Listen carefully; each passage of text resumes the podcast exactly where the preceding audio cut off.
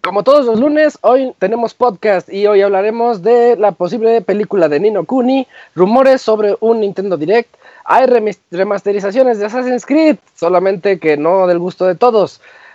Hablamos del lanzamiento de Apex, Apex Legends, también llega un juego de Yu-Gi-Oh para Nintendo Switch y tendremos las reseñas de Kingdom Hearts por parte del Pixemoy y de Gris por parte de Isaac. Todo esto y más estará aquí en el Pixel Podcast número 368.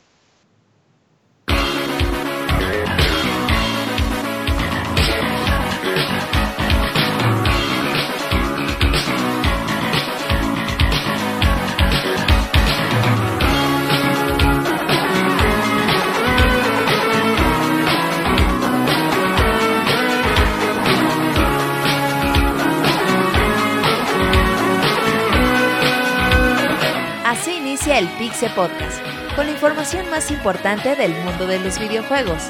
Quédense y diviértanse con nosotros.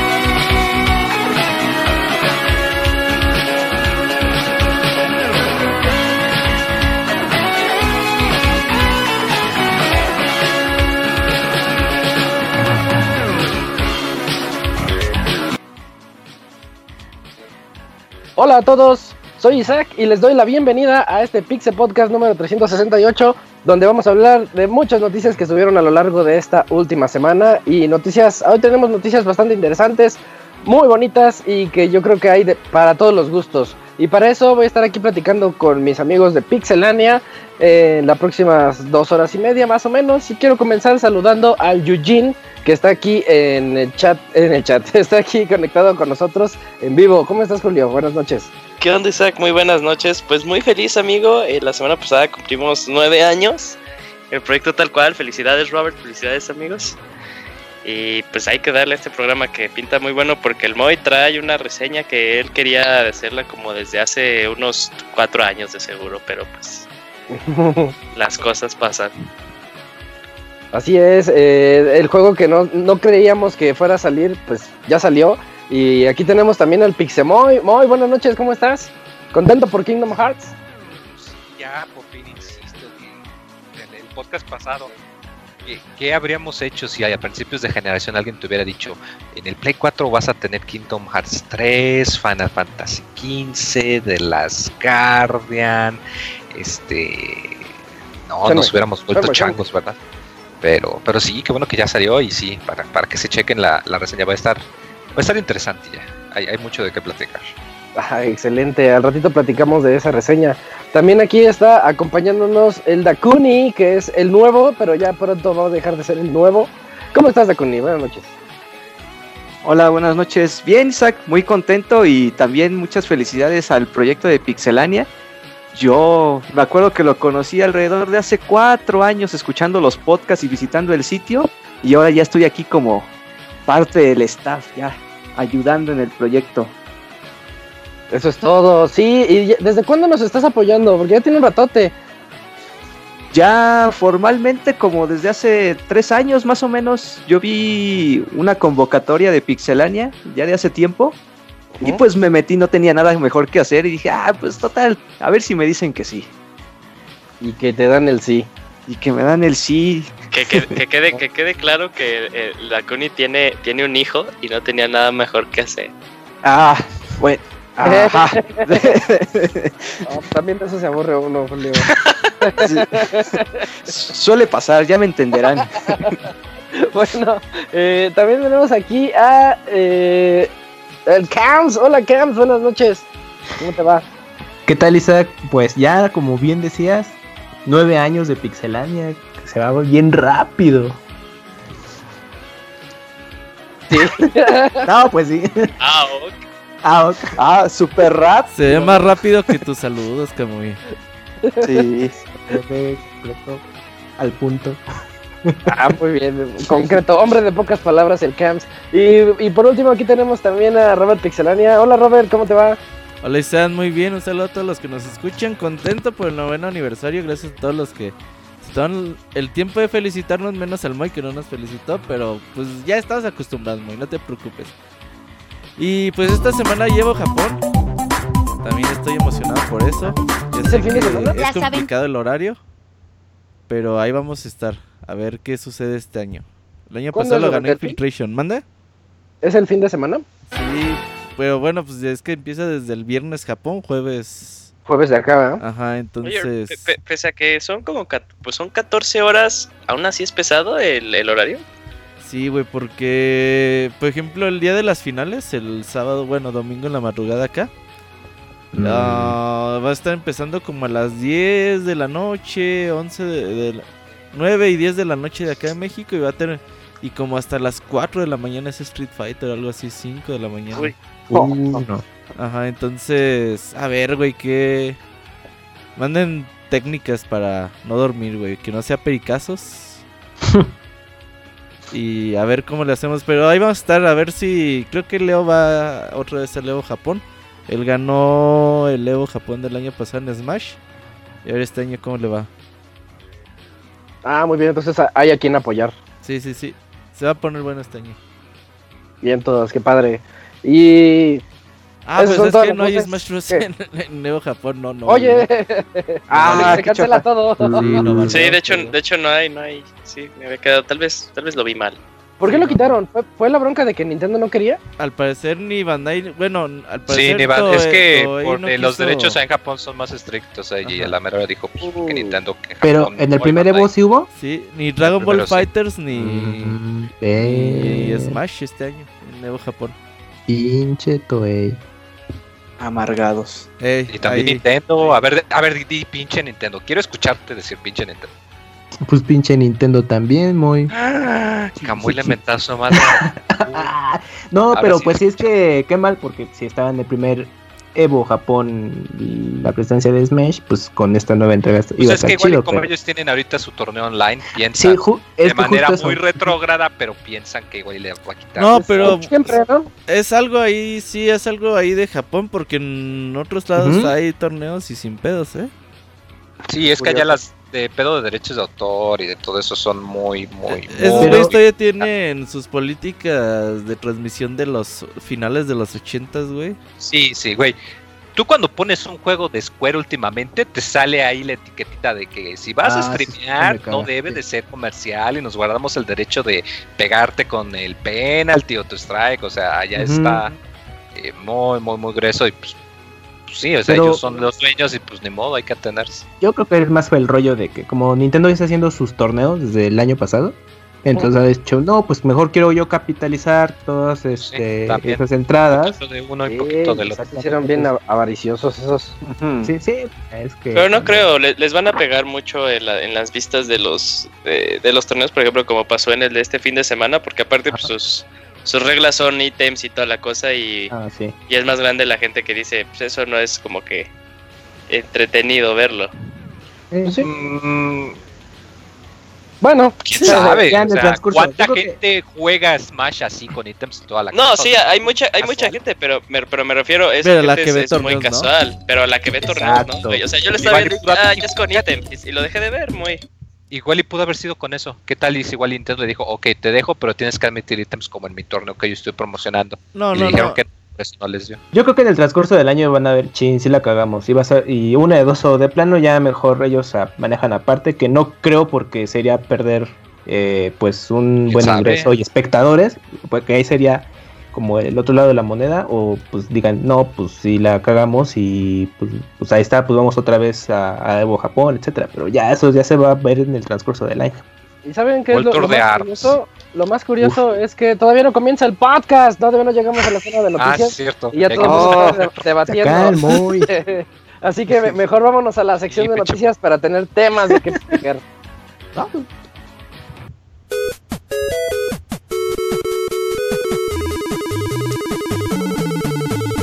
En Twitter para estar informado minuto a minuto y no perder detalle de todos los videojuegos. twitter.com diagonal pixelánea.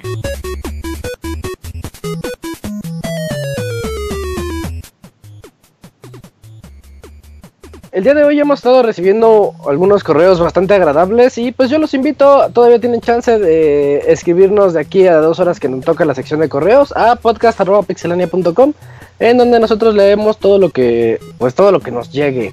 Y para comenzar esta sección de noticias tenemos un tema muy bueno, muy interesante, muy emocionante y nos va a hablar de Nino Kuni, el Pixemoy. Uy, no, un- una, una noticia increíblemente buena y, y feliz para comenzar la semana de esas que le encantan al, al Wonchis, un saludo Wonchis, que, que como decía que, que no, es que jugar Pikmin te alegra el corazón, pues Nino Kuni también te alegra el corazón mucho, y es que eh, anunciaron que van a sacar su película, eh, va a haber una, una especie de, ¿cómo se dice la palabra? Eh, pues se van a juntar ahí este, Warner Bros. de Japón y Level Colaboración. 5, que son de la franquicia. Collaboration. Con relación de negocios. Ok. Y pues van a sacar su película en el transcurso de este año. Eh, aquí lo que me gustó es que pues se agarraron a, a Yoji Hisaishi, que es el que compuso las, el, el soundtrack original del, del primer juego, y que si son fans de las películas de Ghibli, pues también les va a sonar el nombre porque él es el que suele componer las músicas. De hecho, no sé si hay quizás algún problema de derechos o algo así de cómo está la cosa, porque el primer Nino Kuni fue hecho entre Level 5 y Studio Ghibli. Pero cuando salió Nino Kuni 2, Ujú. ahí Studio Ghibli ya no tuvo nada que ver. Pero nada más Entonces, hicieron las no sé. Sí, o sea, nada más le estuvieron Ujú. con la animación, pero no tanto con el, ¿cómo se dice? Con el Eh, desarrollo el del juego. mundo, el desarrollo y toda la cosa. Eh, aún así me, me agrada muchísimo la noticia. Eh, al parecer no va a tener que ver con los primeros dos juegos, o sea, es no es una adaptación independiente. sino que ya mostraron que van a ser unos personajes aparte, que tiene que ver con eh, un par de personajes, que pues se ven transportados al mundo, etcétera, etcétera. Pues no, nada más Es se que- algo conocer poquito. ¿Qué, qué significa? Ya no recuerdo. Nino Kuni significa algo así como el otro mundo. Otro o- país. o- Nino. Kuni es un juego de palabras, Ajá. que tengo entendido que ni puede significar dos, entonces es decir, como el, el segundo mundo, Ah, pero dependiendo de cómo se escriba, puede ser el país de las lágrimas. Y si han jugado el primer Mm. juego, la manera en la que bueno. viaja al mundo de Nino Kuni Oliver es por medio de, de una lágrima, en una... Ah. Spoilers. Algo así me parece. ¿eh? Spoilers. Ya, ya no lo jueguen, amigos, ya. Sí. No. Sí, el. Eh, no, pero me alegra mucho la noticia y de hecho Ajá. me da la esperanzas de que estaría muy muy bien que el primer Nino Kuni lo, lo volvieran a lanzar para las consolas modernas. Eh, nada más está disponible para Play 3, pero ay, me, me- me encantaría que más gente lo jugara porque en realidad, aunque el segundo está muy bonito, toda la cosa, el primero tiene una, una magia muy especial. es Y del pues esta película yo pienso que también va a salir en... No han dicho la, la fecha exacta. Y nada más pues que va a salir en el, en el transcurso de este año, alrededor del verano. Ahí habrá que encargarle al, al pandita japonés que nos avise en cuanto sepa algo. No han anunciado si se va a sacar acá. Yo quiero pensar que al menos sí se podría conseguir como DVD, como las del profesor Layton, que también son de level 5. Mm. Tengo entendido que esas no salieron acá, o sea, en, en cine, pero sí se pueden conseguir por medio de Amazon, ¿no? Y sí están dobladas y toda la cosa. Yo en compré- En Europa tuvo distribución. Yo compré en Amazon España, güey, el DVD de Profesor Lighton. Mm, Y la puta no los reproduce acá, güey. Tiene otra región, güey. Tiene Pues bloqueo sí, regional. no. Eh, pero con el Play 3 puedes hacerlo. Es multiregión. Mm, no, el- no, la- pero le, le cambias la región Ah, sí. Ah, ¿a poco? sin hackear ni nada. ¿Y el Play 4 se podrá? Hackerman, igual y sí. no eh. lo sé. No, el A Play ver, 4 no es reproductor. Pero Sí, es un Sí, DVD. sí reproduce. Sí, Sí, reproduce, sí, yo vi la de DVDs. Final 15. No, ¿o sí? Sí, claro. Sí. Ahí vi, ahí vi Sí, Batman. El Yo no de- sabía, amigos. No, que yo tenga entendido, no reproduce, ¿o sí? Sí, como. Claro que sí, reproduce. Blu-ray también. Sí. Sí. DVD y Blu-ray. Y BCD. Ah, cabrón. Y VHS. Sí, El Betamax. Pero necesitas un adaptador para los VHS. Ah, co- conste, al rato lo voy a probar, conste. Ay, Ah, ¿cómo vaya. le Cuenta tus estás experiencias. Con banda que ha visto un chingo de cosas en el Play. La que- Ah, Y no, y no está Martín para que te platique también. Sí, sí, ¿Qué sí. películas que se reproducen ahí? Robert de Professor Lighton es la de. La de la. La Eterna diva. ¿no? La Ajá, Eterna Diva. Eternal Diva. Sí. Sí, y no, El Robert. Y ese es después del primer juego, Europa. ¿no? Esa va después de Diabolical Box. sí, Ah, Sí. No. Sí, sí, sí. Sí. Sí, sí, cierto, sí, sí, cierto. bueno, sí, sí, Diabolical Box sí. es el primer juego, no, ¿verdad? No. O sea, en la, en eh, el- la en la cronología, sí. cronología, eh, no. es el sí, segundo. El primero es. No, no, no. El primero es el espíritu de algo. Que es donde conoce al. Ah, bueno, sí, sí, te vas y Ah, por la bueno, cronología. salían los de 3DS. Está complicado. Pero, pero sí, o sea, pa- para acabar pronto, película de Nino Kuni sale en Japón este año. Eh, esperemos que salga para acá y que si no, pues que al menos se pueda conseguir como Robert por Amazon de España y ya luego se ve cómo se ve. Pero sí, muy bonita la noticia y me alegra ver que la IP de Nino Kuni que, que les esté dando para más. Ojalá que todavía les dé más. Sí, sí, muy, muy bonita noticia. Eh, la, la siguiente noticia indica un, un rumor. Hay chismes, Julio, chismes, cuéntanos. Hay chismes en Chismelandia, eh, amiguito, porque al parecer cuenta los rumores, cuenta internet, que el 13 de febrero, o sea, el miércoles, por fin vamos a tener el primer Nintendo Direct del año eh, y pues ahorita les voy a decir por qué creemos que esto puede llegar a ser posible. Para los que dicen, oye, ya es lunes y no anunciaron nada, recuerden que pues han Ya fue. anunciado Nintendo Directs un día antes. Y que aparte no olvidemos de ese famoso eh, que anunciaron el, el primero de abril va a haber Nintendo Direct. Entonces dijeron Nel. Y un día anterior dijeron, no, pues sí, el primero de abril va a haber Nintendo Direct. Y bueno. Nintendo Direct. Entonces, este, pues no, todavía, ya, ya si mañana no anuncia nada, pues no olviden esta nota. Pero otra vez. se, se cancela todo. Eh, pero eh, Internet Isaac, más específico Resetera y el usuario Kingcell. Bueno, primero vamos a empezar quién es Kingcell y por qué deberíamos de tomarlo en cuenta. Eh, Kingcell es una, es una persona que ha comentado antes de que se supiera, por ejemplo, uno, Pokémon Let's Go, las versiones de Nintendo Switch de Pikachu Baby, cuando todos decían que no iba a haber nada. Eh, también eh, él, él eh, dijo que iba a haber una versión de Nintendo Switch de The World Ends With You y que se iba a anunciar eh, Animal Crossing para Switch eh, unos días antes. Incluso también había dicho que el indie, el, el, indie que hubo hace como dos semanas, iba a suceder, lo digo hace como unos tres días. Bueno, de tres días antes de que sucediera. Entonces en un post en Resetera dijo 13 es un número de la suerte y me voy. O sea, haciendo Opa. referencia de que pues el tal vez, bueno, la gente lo tomó como el 13 de febrero y va a ser el día en el que iba a haber un Nintendo Direct. Y pues empieza, empezaron un montón ya, ya, este, las predicciones de qué juegos se iban a anunciar, pero yo creo que sí es probable que eh, podamos ver un Nintendo Direct, no tal vez esta semana eh, o la siguiente, pero sí muy cerca, porque también hemos visto que antes de que, de que haya un Nintendo Direct, como que a varias compañías, a varios retailers se les empiezan a filtrar varios juegos. Uno es uno, una de estas notas, Assassin's Creed 3 para Nintendo Switch. Eh, por ejemplo, también este uno de GameStop en, en Alemania dijo que iba a salir Spyro, eh, la trilogía, que pues no nos sorprendería a todos. Pero se han estado saliendo juegos eh, triple, eh, más bien, juegos third party, eh, ya con fecha de salida y toda la cosa. Y también hace como un par de semanas. Eh, supuestamente un, un retailer ya tenía listadas las fechas de salida de varios juegos de Nintendo, por ejemplo eh, Demon X Machina, Luigi's Mansion 3, Animal Crossing e incluso Luigi's Mansion. Eh, entonces como que todo esto, como que el movimiento, o sea, no tal cual de este rumor de esta persona de Kingcell, sino por el movimiento eh, es muy cercano, yo digo que es muy cercano un Nintendo Direct. Diría inevitable, pero es como también que mañana salir el sol, que un Nintendo Direct va a suceder.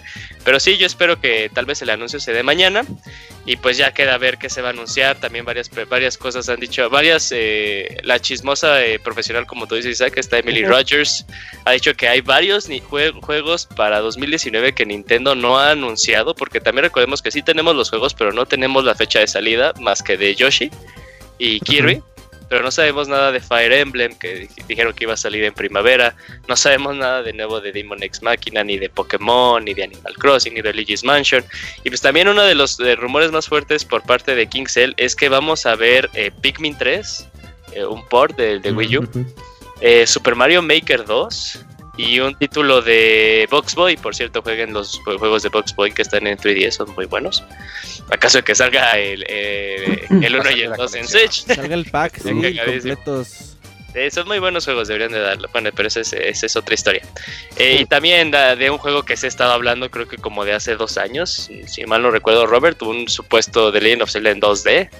Ah, Eh, sí. Entonces eso es Ya como tiene- lo que, sí, ya tiene un rato que se ha sabido, como que se ha escuchado algo de, de eso, este, entonces, eh, pero esos son como los juegos que él dice que pueden, es- se pueden llegar a anunciar y pues, la chismosa profesional Emily Rogers ya dio como un listado, di- creo que dijo como 11 juegos que de los cuales no sabemos nada. Eh, varios, bueno, dos dice que son que ports de, de Wii U y uno, ajá, de Wii U, eh, unos como que dándole a- la tirada de que sea de Wonderful 101, pues también hay algo que hemos visto por parte de Camilla y de Platinum Games. Pero pues o- ojalá se haga un anuncio porque ya como que a los fans de Nintendo les hace falta como que su dosis de Nintendo Direct del año porque sí no se ha sabido nada desde fue noviembre, ¿no? Noviembre No, de- septiembre fue el último Septiembre, direct. ya tiene mucho. Sí, ¿Cuándo? septiembre fue el Eh, último direct. Septiembre fue el de esta eh, ¿cómo se llama? Canela en inglés. Eh, Cinnamon. No. Ah. Eh, Bueno, sí, donde anunciaron a, a- a- donde dieron el anuncio de Animal Crossing. Ajá. Ese fue el último direct eh, No, de sí, de hecho, Bueno, desde que salieron los directs en 2014 me parece, eh, nunca había tardado Nintendo tanto tiempo en hacer otro direct. no. sí. Ahorita, ahorita. Oigan, pues ¿se, también- imaginan, ¿se imaginan que este King Cell que está liqueando todo fuera alguien así in- muy interno de Nintendo? Así como Sakurai, todo, todo amargado, diciendo, les voy a liquear todo.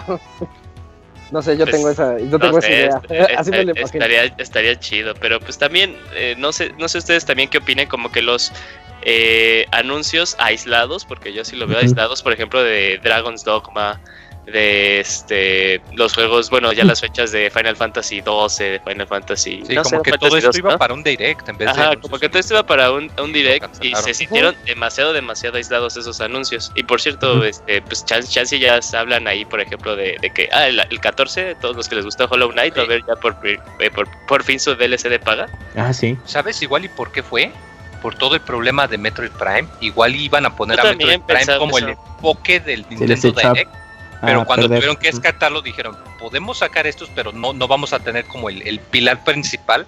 Pues sabes que mejor que hagan los anuncios chiquitos ya de cada quien y hacemos el direct y lo posponemos hasta dentro de dos meses. Ah, y también, pues, o sea, pues es, es perfecto también. O sea, to- Nintendo como que tiene todo ahorita en contra. O sea, la gente sabe que se acerca, es- se está nada.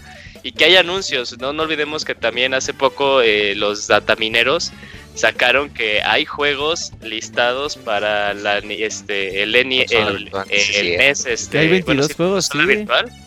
eh, Super NES, ahí tal vez ya se salva, se, sep- se sepa algo de eso. Y aparte, eh, si se meten a la página del servicio online de, de Nintendo, ya salen ahí las fechas de, man- de mantenimiento y son Ah, sí, mañana sí, en la noche a Sí, miércoles en la madrugada. Entonces, este, pues.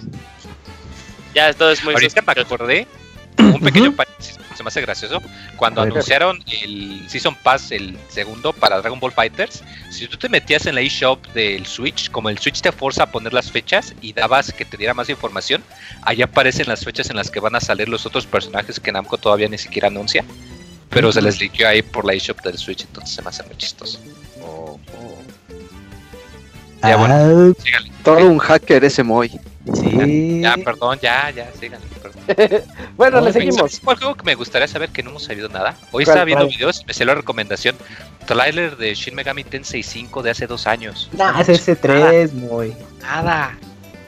Bueno, no, Nada. sí lo pueden anunciar. Podrían anunciarlo de que. Pero está, tal ni vez una- como que aplicaron un, un Suda 51, ¿no? Es así de, les hacemos el anuncio, pero no hemos hecho nada. Pues igual listo. No, o sea, creo que sí dijo eso, eso Atlus, así de, les hicimos el anuncio, pero en realidad no llevamos nada. Es que, por ejemplo, No son con, el anuncio del anuncio. con Tokyo Mirage Seasons, como lo conocimos acá, ese de Shin Megami Cross Fire Emblem, también pasó mucho tiempo y no anunciaban nada. Y de pronto creo que fue en un direct de, Sí, ah, eh, vean, les mostramos el primer avance de este crossover. Y a todo super J-pop. Y ya de, el chiste ah, es que nos acordamos. Es que chance sí va a haber un direct pronto.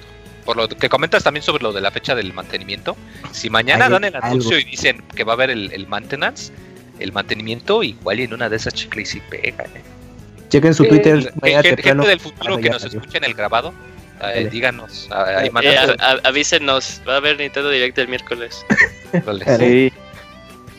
Y bueno, después de esta noticia del Nintendo Direct, también tenemos la nota, Robert, de Dragon, eh, sobre un rumor de Dragon Dogs, Dragon Dogma 2.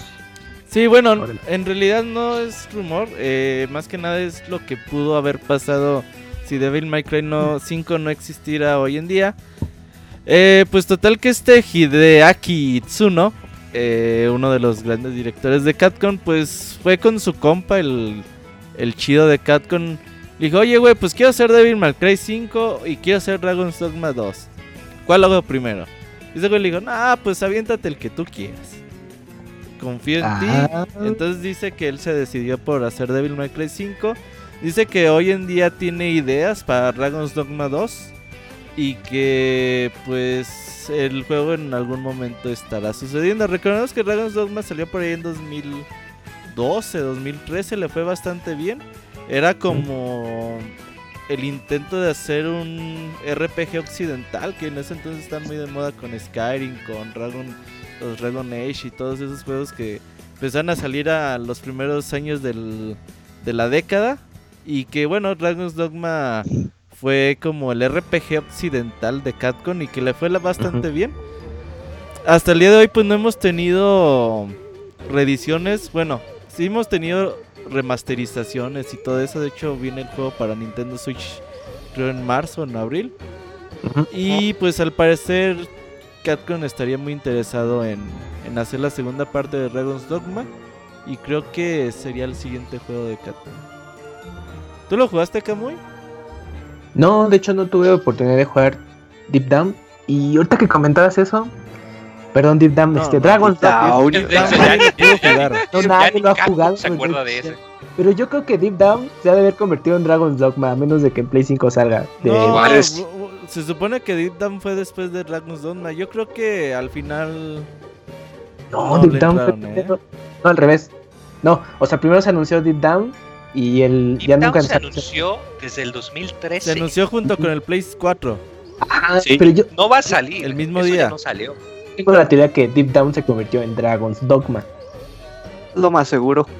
Porque tiene todo, todo el estilo, o sea, si checan el avance de Deep Down, eh, de toda esta como estética medieval, eh, con, como que occidental, bueno, no- que no se vea un juego muy japonés, digamos, pues esa, ese estilo lo mantiene Dragon's Dogma. Yo lo Entonces, muy Dark Souls, ¿no? El Deep Down.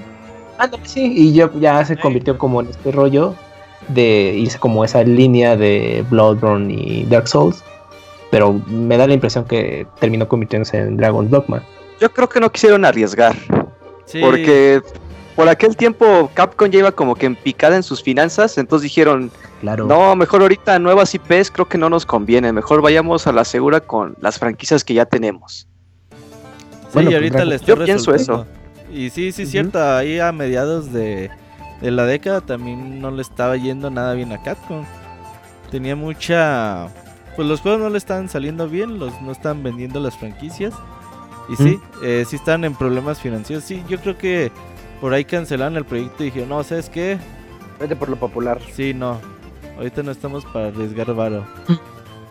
Y ahorita, eh, justo en este, en estos últimos seis meses, pues Capcom ha tenido, que lo hemos platicado ya antes en otros podcasts, que pues como un resurgimiento de, de- con varios títulos y también franquicias que ya habían dejado mucho tiempo desde, bueno, con Mega Man 11 y ahorita el remake de Resident Evil 2 y próximamente May Cry 5 que, que incluso hasta pues relanzaron Onimusha eh, en Ah, sí.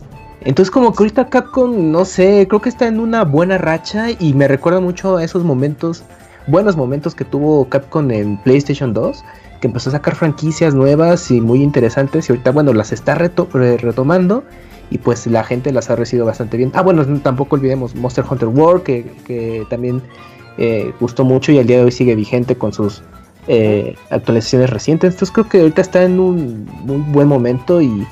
Y pues está ahorita lo que contamos, ¿no? La posibilidad de la secuela de Dragon's Dogma. Entonces, pues tiene a pensar, ¿no? Como que esa racha mala que tuvo hace unos años, ahorita bastante bien Capcom. Hay que comprar el, el Dragon's Dogma, el Dark Horizon, que es como la expansión, bueno, ya es como la versión definitiva, pero para Play 4, n- para Switch no, porque su no me gusta su online. Hay que Ah, jugarlo en pues, Play 4, es cooperativo que de sí se juega en 4. Play. Sí, sí, sí. Ah, lo no- voy a comprar para los dos, Robert. Sí, a ver, Ya. deja veo. Bájalo Ahorita veo cuánto local. vale y hay que comprarlo para echar para jugar. Creo que no dura mucho. La reta, la reta.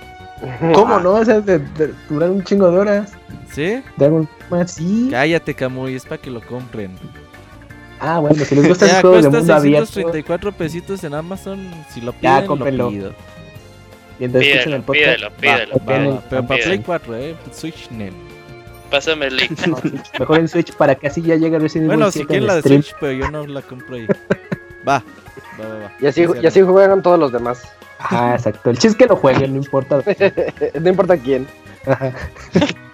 Bueno, No, yo les traigo la siguiente, la siguiente nota en donde eh, Ubisoft agarró y dijo, ¿cuál es el, el peor Assassin's Creed que tenemos? El que menos le ha jugado, le ha gustado a la gente.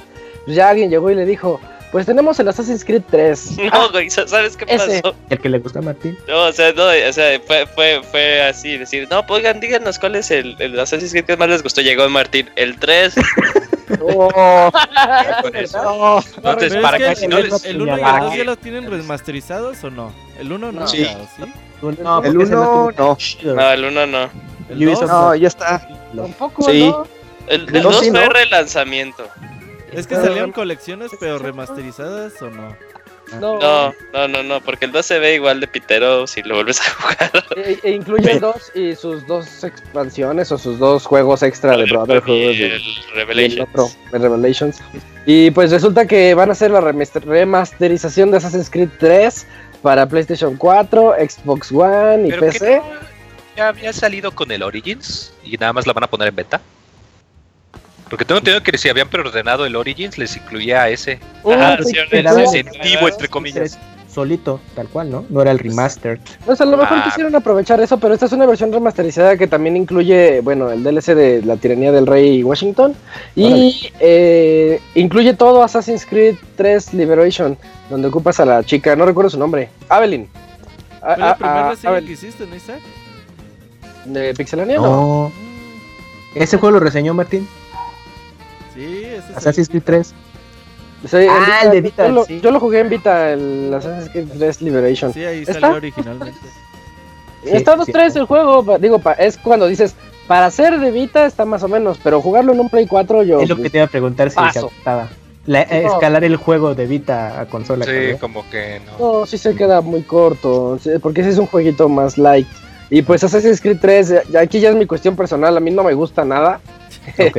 Eh, te me hace una historia aburrida, unos protagonistas sin alma y pues como que no, Mm, no capta lo, lo que los demás Assassins puedan ofrecer. A mí me hubiera gustado Syndicate, por ejemplo, porque Syndicate es cuando ya iba en, en picada y Syndicate va para arriba otra vez. Está muy bueno. Syndicate, ¿para qué de salió? ¿Play 4 otra 4? vez. El problema es que no pueden remasterizar Syndicate porque salió de Play 4. Sí, ese es el no. problema. no Los juegos después el del consola. 3 ya no pueden encontrar como, eh, como remasterizaciones. ese es el El, problema. concep- el concepto que deberían de haber retomado era el de Unity. Unity, Ujú. Sí, ese estaba muy bonito. chido. O sea, bueno, eh, yo, yo lo jugué ya después de que pasó todo el desmadre de, de los bugs eh, gráficos y toda la cosa, pero era un muy buen Assassin's Creed, excepto con eso de que a fuerza querían que descargaras la aplicación de compañía para que sacaras algunos eh, cofres, pero el concepto de, de su línea de ese Assassin's Creed estaba muy bueno, a mí me divirtió mucho. Sí, pero también es de Play 4. Sí, Y este 3 no, no Bueno, pueden llegar en Switch también, ¿eh? ¿No lo anunciaron para Switch? Sí, sí, ya, Sí. ya estaba el rumor de Sí. Switch desde hace Es- está no, en, no es en la página, en la página oficial de Ubisoft, ahí dice para Nintendo Switch. Uy, qué feo. Entonces en el direct ya, ahí se, lo van a ya se sacar. liqueó todo, sí, está de la Sí. Eh, este Igual juego va a salir el siguiente. 16. Sí, seguramente. El 29 de marzo ya va- van a poder jugar otra vez Assassin's Creed 3 en su versión remasterizada. Y también llegan buenos juegos a PC, Moy. ¿Cuáles son? Ah, pues mira, eh, es una noticia que a mí me gustó mucho. Porque, bueno, aunque cuando decimos RPG, pues la mayoría de nosotros crecimos con RPG de consolas, Final Fantasy, este, Legend of Mana, qué sé yo. Eh, pues la PC tuvo sus RPGs que fueron muy importantes en su momento, eh, basados más en, en calabozos y dragones, basados más en, en, pues en la fantasía occidental. Y pues todos ellos van a estar saliendo para consolas, incluyendo el Switch, lo cual se me hace excelente. Eh, Baldur's Gate, Baldur's Gate 2 y su expansión, eh, Aswind Planescape Torment, Neverwinter Nights. Estos juegos quizás si no saben mucho les sonarán un poco raro o oscuros, pero son juegos que en su momento eh, impactaron muchísimo por pues pues pues por todo lo que te ofrecían, por toda la narrativa, por toda la historia, digamos que eran así como hace una generación o dos cuando empezó a salir el Dragon Age o el Mass Effect y la gente andaba de, oh, si tomas las decisiones y el juego se acuerda y todo, y ni madres, estos juegos ya lo estaban haciendo desde antes. Obviamente, pues varios de estos son algo viejitos, quizás no han envejecido muy bien. Eh, hay otros que han tenido relanzamientos, por ejemplo, los de Baldur's Gate salieron eh, versiones remasterizadas para PC, ahí estará la reseña escondida en Pixelania por ahí. Eh, hay una versión para móviles también, para iPad. Entonces yo de eso ya la, ve, ya la veía venir. Dije, no, pues si esto sale para iPad, fácil lo pueden adaptar para que salga para el Switch o para una consola. Pero no me esperaba que salieran todas. Y son juegos que duran híjole, yo creo que echarse todos estos juegos de principio a fin, fácil, sin problemas, unas 500 horas, fácil, facilísimo, porque sí, o sea, son juegos enormes, colosales, súper, súper, súper profundos. Eh, pero muy bonita, muy bonita la noticia, la verdad. Eh, tengo curiosidad de ver cómo ajustaron los controles. Eh, porque pues, los juegos de RPG de computadora pues a veces como que les cuesta un poquito. Eh, ahí están este, el Divinity, la reseña también que se checan en Pixelania, que como que le hizo el intento y le cuesta trabajito, pero sí, sí fonuncia la, el, control, ahora sí que con control en vez de mouse y teclado. Eh, pero me agrada mucho. igual y si quieren entrarle y no saben o no tienen idea, yo les recomendaría que si nada más pueden elegir uno o dos, que si les gusta lo que es más por gameplay, pues que le entran con Baldur's Gate. Y si prefieren algo más que tenga que ver pues con la narrativa y con una historia muy muy chingona, eh, Planescape es considerado uno de los mejores juegos de RPG de trama. Entonces, pues con esos dos yo les recomendaría mucho, pero cualquiera de esos muy bonitos y van a salir en digital y en físico también. Para que no digan que, lo digital no existe, pues órale, compren su físico, ahí tienen opciones. Qué interesante que sí, sí los vayan a sacar en físico. A mí no se me hacen tan populares como para que vengan en sus versiones de físico. Eh, en la actualidad, en su tiempo sí fueron monstruos, pero ahorita pues ya mucha gente no los ubica. Y qué padre que les están dando ese trato, ¿no? Como de respeto.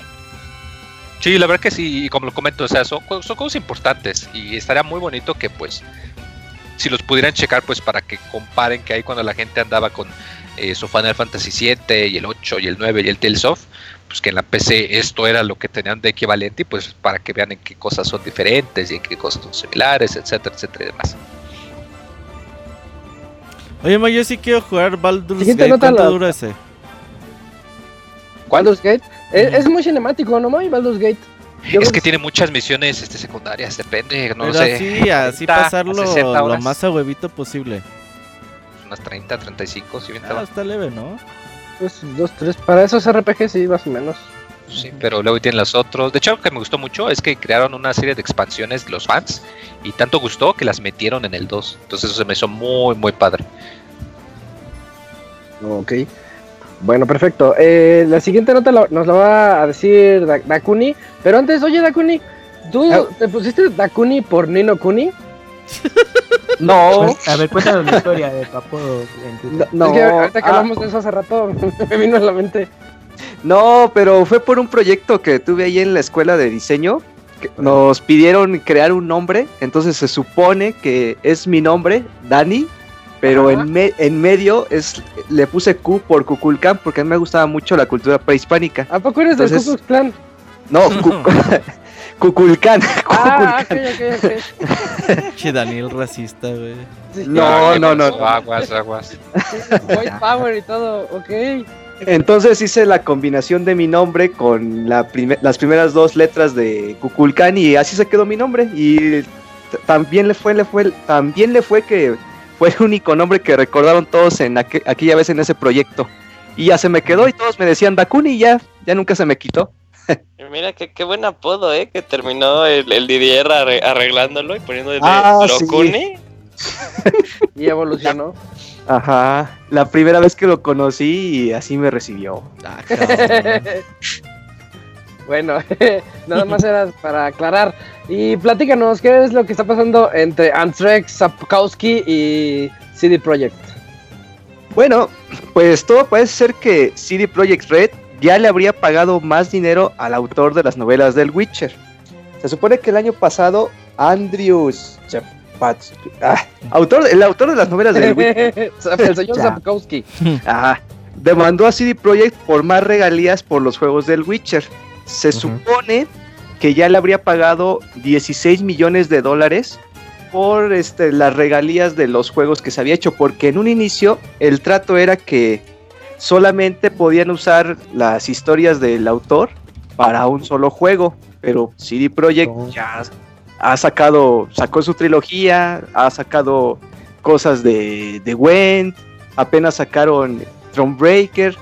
Y por, y por ese solo juego solamente le habían pagado 9.350 dólares por derecho. poquito, fue re poquito, sí. Sí, Pero aguas, porque le habían ofrecido más y él dijo que no, él quería poquito. Él dijo, prefiero que me paguen por adelantado en vez de que me paguen regalías por poco copia vendida. Y ya, ya había quedado y luego ya se dio cuenta de que sí pegó y por eso quería más lana. Ajá, sí, porque él pensaba que no, no iban a pegar y dice, ay, pues videojuegos, eso, eso ni qué son. O sea, pero pues el Witcher también este, se volvió popular, sobre todo con la última entrega. Entonces se dio cuenta de que sí había dinero y exigió que le pagaran más. Y pues afortunadamente pues sí le pagaron, ¿no? Pero hasta que lo demandaron porque no fue así como que con, con buenas intenciones, ¿no? Oh, Sí, ya. porque luego re- resultó que no, pero como que además dijeron, ok, pues ya, ya ganamos, pero pues de todas maneras vamos a darte tu lana para quedar en... pa- para que quedemos bien, para que quedemos como cuates. También- términos. A mí me gustaría que me dieran Está 16 medio millones loco. de dólares para quedar como cuates, güey. Ah, pues sí, toma, ya somos amigos. Pero sí, este güey dijo, nah, estos güeyes me quieren ver la cara de pendejo, dame 9 mil dólares y ya. Pero, ¿Te imaginas? pero es que Ah, eso también, también puede ser. también que- él está medio mal de la cabeza, ¿no?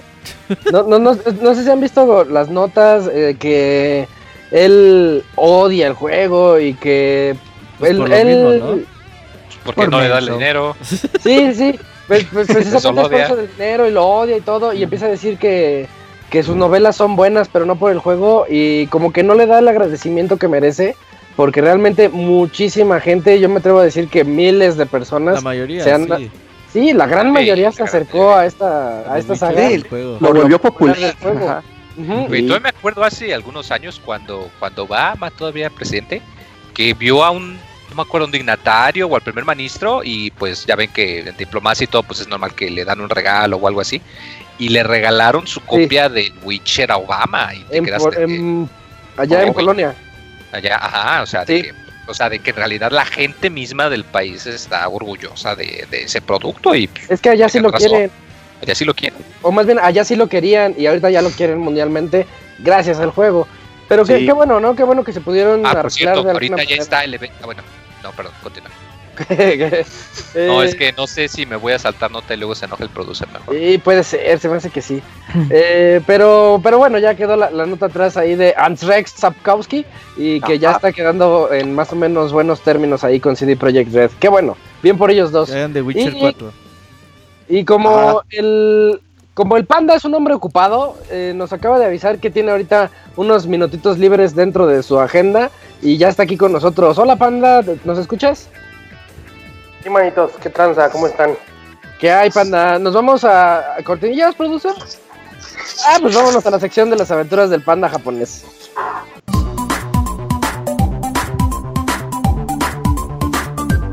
Las aventuras del chavita japonés, solo en pixelania.com. Ahora sí, panda, buenas noches o buenos días, ¿qué te- ¿cómo te va? Bien, manos, aquí eh, me, me cambié de habitación de, de oficina, a ver si aquí no se escucha tanto desmadre como en el comedor, como siempre. Que luego dicen que ando haciendo carnitas y que. Pues, quién Por sabe, eso. oye, hay que mantener la moral alta de los empleados. Aquí donde estoy casi no hay muebles y se oye un chingo de eco, pero no sé, no sé si en la transmisión también se filtra el eco. Así que pues vamos a ver qué tal queda. Va, va bien. Está bien, está bien. Oigan, manitos, pues vámonos que luego nos da diarrea cerebral. Fíjense que este año se cumplen eh, 21 años de que se lanzó la saga eh, Xenogears y el ilustrador Tanaka, ay, ¿cómo se llama? Tiene un nombre medio peculiar el vato. Este Tanaka Kunihiko fue el, ilustrador original y nuestros amiguitos de, Square Enix no tuvieron mejor idea que eh, en su área de, de ventas para el público en general, en el edificio donde están las oficinas de Square Enix, está el Square Enix Café y tienen también una tiendita como la del, como la del Kirby Café, pero pues, pues cosas de Square Enix, ¿no? Final Fantasy, Dragon Quest, etcétera, etcétera, ¿no? Y van a estar en exhibición las pinturas.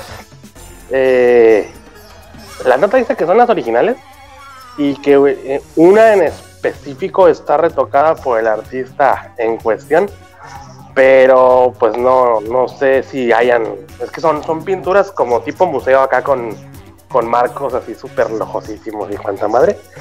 Este, pues eso es, lo que me queda duda de si neta son pinturas originales que las tenían guardadas y las sacaban para este momento o qué pedo, porque la nota en sí es de que las restauró especialmente para exhibirlas.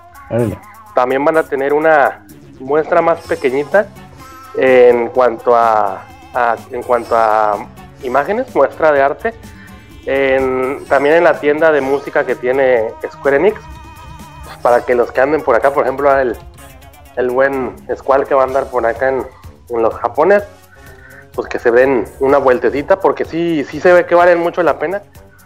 Eh, no sé, imagínense cualquier museo de arte clásico al que hayan ido ustedes en México o en cualquier parte del mundo. Más o menos de ese tipo son las pinturas, pero pues las, las caras en vez de las caras en vez de pertenecer al, de pertenecer al, al género del realismo o lo que sea, son caras de pues, tipo manga, ¿no? Pero pues no, las imágenes que sacaban en el en el press release y en varias notitas que están circulando ya como en Famitsu o sitios japoneses, pues no, no le pide nada a, a piezas que tengan en, en museos reales y también como adicional van a tener una colección de Blu-ray este de varios conciertos que se han ido haciendo con el transcurso de los años aquí en Japón de la misma eh, Xenogears para que le echen el guantecirri. El Blu-ray yo me imagino que va a andar alrededor de unos 6.000 yenes, es lo que cuestan generalmente los, los Blu-rays de, de conciertos aquí. Unos 1.150 pesitos mexicanos más o menos. Y ese sí seguramente lo van a poder conseguir en lugares como Play Asia o CD Japan o mismo Amazon para que le echen el, el, el dato a los que son amantes de, de esta saga. ¿Cómo ven, manitos? Oye, Panda, ¿y qué te va a llevar el Squall? Híjole, pues, pues no sé, porque ya lo andaba regañando, regañando ahí Doña Esmal de que no me diga. Qué sorpresa. De que no te Otra lleves nada, cabrón. No le lleves nada. Llévale. Sorpresa, no hay ¿Qué pediste? No, pues luego capaz que luego me la quiere aplicar como el Camuy y llega con un moñito nada más.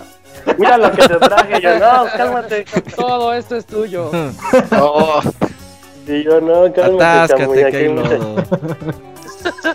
En privadirri. Ay. ¿Todos para qué traías asistente? ¿Para que nos grabara o qué, Camuy? No manches. Ya ves.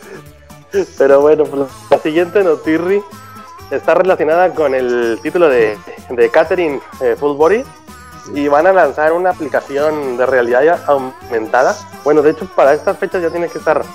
Ah, no, perdón. El día, el día 14 sale el release público. Este, con el que vas a poder, pues tal cual, típica aplicación tipo eh, los Pokémon Go, lo que sea, de realidad aumentada eh, tomar fotografías de, de tu personaje favorito del nuevo título de, de Catherine. Este, pero la peculiaridad, esto sí está un poquito más marginado al mercado japonés. Imagino que la aplicación la van a poder bajar de cualquier lado, pero tienen una promoción en la que van a calificar las fotografías más originales. Porque aparentemente incluso puedes poner en diferentes posiciones a, a Katherine y a las otras muchachonas. Este, y va a haber una promoción en la que se van a calificar las mejores fotografías y el premio así general se van a dar un set de clear files de, de esos folders transparentitos con, con ilustraciones y algunos otros premios más. Pero la forma de entrarle sí está medio de hueva. Sí, son muchos pasos a seguir. Tienes que seguir ciertas cuentas de Twitter y luego mandar la foto y luego mandar, eh, meterte en una página para hacer un registro. Eh, también hacerte otro registro con Famitsu en, en- por Twitter también. Así son como seis pasos para que tengan un puto folder. Pero pues los que estén interesados, pues entrenle. Eh, pues, cabe, cabe mencionar que, que todo esto va a estar obviamente licenciado por, por Kadokawa y para que le chequen el dato todas las, las demás eh, cosas que vayan a estar lanzando ahora con, con la mano de Famitsu para que le, pues, le chequen el datito y pues lo más interesante yo creo que va a ser toca eh, la, la- la oportunidad de poder tomar fotografías de realidad aumentada no sé si recuerdan los títulos que salieron de, de Hatsune Miku para el PlayStation Vita. Tenían la misma función. Pero pues también tenemos que recordar que el título de Catherine estaba... Bueno, aquí en, en Japón era categoría cero, o sea, la, la más adulta. ¿De adultos? Eh, Sí. sí. Y no sé, no sé si era Major o qué categoría era allá en, en América. Sí. Pero, por ejemplo, en el caso de las aplicaciones VR de Hatsune Miku, era, era anti-Gersons, no le podías ver los calzoncitos ni nada acá. Uh, se detenía la cámara ahí. ¡Eh! ¿qué No, o sea, se, se- se desaparecía, se desaparecía la, la Miku en cuestión Ah, hasta que cambiabas el ángulo del PlayStation Vita. Qué decepción. Por eso, pues hay que ver, hay que ver que. No, mugrero. este, hay que, que tomar en cuenta eso, porque pues si el título es de categoría para adultos, pues yo me imagino que sí las vas a poder poner en, en puestos acá bien sabrosos. Para que le chequen el dato, va a estar, como les digo, disponible a partir del, del día 14, pues es mejor que el día del amor y la amistad para, para hacerse unas, unas chambritas que van totalmente conectadas con el siguiente tema. Todo Porque- depresivo, ajá. Pinches, nuestros pinches amiguitos de, de los Pokémones están sacando una promoción. mm, No te ganas así nada per se, pero el título es medio alburero. A, a mí se me hace que hay un mex ahí infiltrado. Ajá, En- es- Ahora el 14 de febrero aquí ya les he comentado que las chicas se acostumbran a que te den chocolates. Y los hombres regresan el gesto el día 14 de, de marzo, que es el día, el día blanco. Este, El de del techo, ¿no? comentarios, sí, el techo blanco. Pero pues el título de la promoción es. Híjole, si no tuviera la palabra choco incluida, sí sería súper alburable. De quién quieres que te dé y a quién te quieres dar, o a quién quieres dar. ¿A quién quieres darle? Eh, Tú, Camuy, ¿quién quieres que te dé y a quién te quieres dar? Las dos son la misma persona, va a decir. Ah, qué caray. Mucho Japón. pelo. Y gruñe, no, no, que cálmate, Camuy. Ya te dije que soy casado. Este, Trólate, Camuy. es un rus de. Uno, dos, ah, de 2, 4, 6, 7, 14 entrenadores, son 7 hombres, 7 mujeres. Y la onda es de que puedes eh, hacer tipo votación vía Twitter y otras redes sociales de, de las oficiales. Este, pues para seleccionar quién va a ser el, eh, los dos ganadores de, corazón de San Valentín para los entrenadores Pokémon. Así que pues tú puedes participar en la votación. Es hasta el 14 de febrero a las 11 de la noche con 59 minutos. Se puede votar y pues me imagino que automáticamente va a salir la, la respuesta de la votación. Ahí les voy a pasar el link para que para los que quieran votar le, echen, le echen las moneditas y se hagan sus faps ahí con sus entrenadores Pokémon preferidos. Ah, imagino el campo, sí, castígame, soy Pikachu malo. Ay. Camuy, controlate Camuy, ya te dije. Y la última, este notita es, hay un, va a salir un título que se llama Crim- Criminal Girls X. Eh, si ubican varias reseñas que tenemos ahí en, en el en el sitio de son unos tipo títulos de, híjole, novel, novelas gráficas, más que juegos, son como novelas gráficas que vas, como lo que hizo Netflix con el Bandersnatch, que tú vas seleccionando para dónde se mueve la historia, pero realmente está preestablecido. Más o menos de ese género es el, el, el título del Criminal Girls X, pero va a tener la el plus de que va a venir con full support para, para VR. De momento nada más está anunciado para PC y para teléfonos inteligentes, pero pues lo más seguro es que como también tiene soporte para teléfono, vaya a ser una aplicación ligerita y pues no dudaría que lleguen unos cuantos mesecitos a, a al PlayStation VR para los que tengan ahí como el Ivanovich, este, pues que le echen el, el Datirri y pues es el, eso sí ya es un juego muy, muy, japonés Forever Alone. Ahí la sección favorita del Robert. Este, pues son, son criminales que su, que su uniforme de prisionero son una minifaldita y casi casi estrellitas tapando las chichis. digo, pues yo quiero trabajar de guardia en esa cárcel, güey. Así que pues para que le, los que le quieran echar el, datillo también, esta va a estar eh, disponible a partir del, del, día 14 de febrero también, como pueden darse cuenta. Hay que ayudar aquí a los, a los amigos que están solitos, a entretenerse aunque sea un día al año.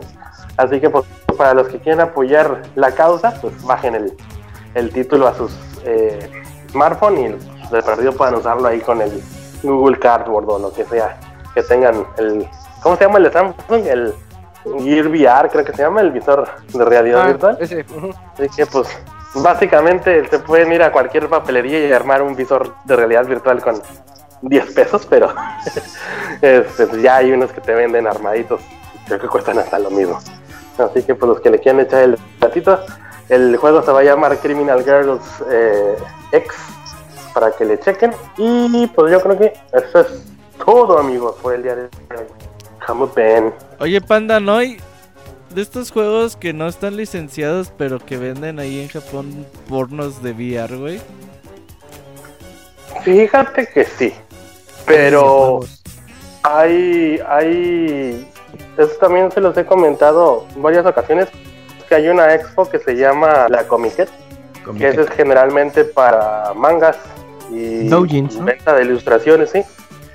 Porque ese día en especial eh, no es que sea un vacío legal, sino que las mismas leyes aquí en japoneses ja- japonesas crearon, me imagino que por petición de los organizadores de ese evento, el abismo de que ese día en particular lo que compres en esa expo no tiene derecho de autor. O sea, tú puedes utilizar cualquier ilustración, cualquier personaje, cual, del que se te hinche.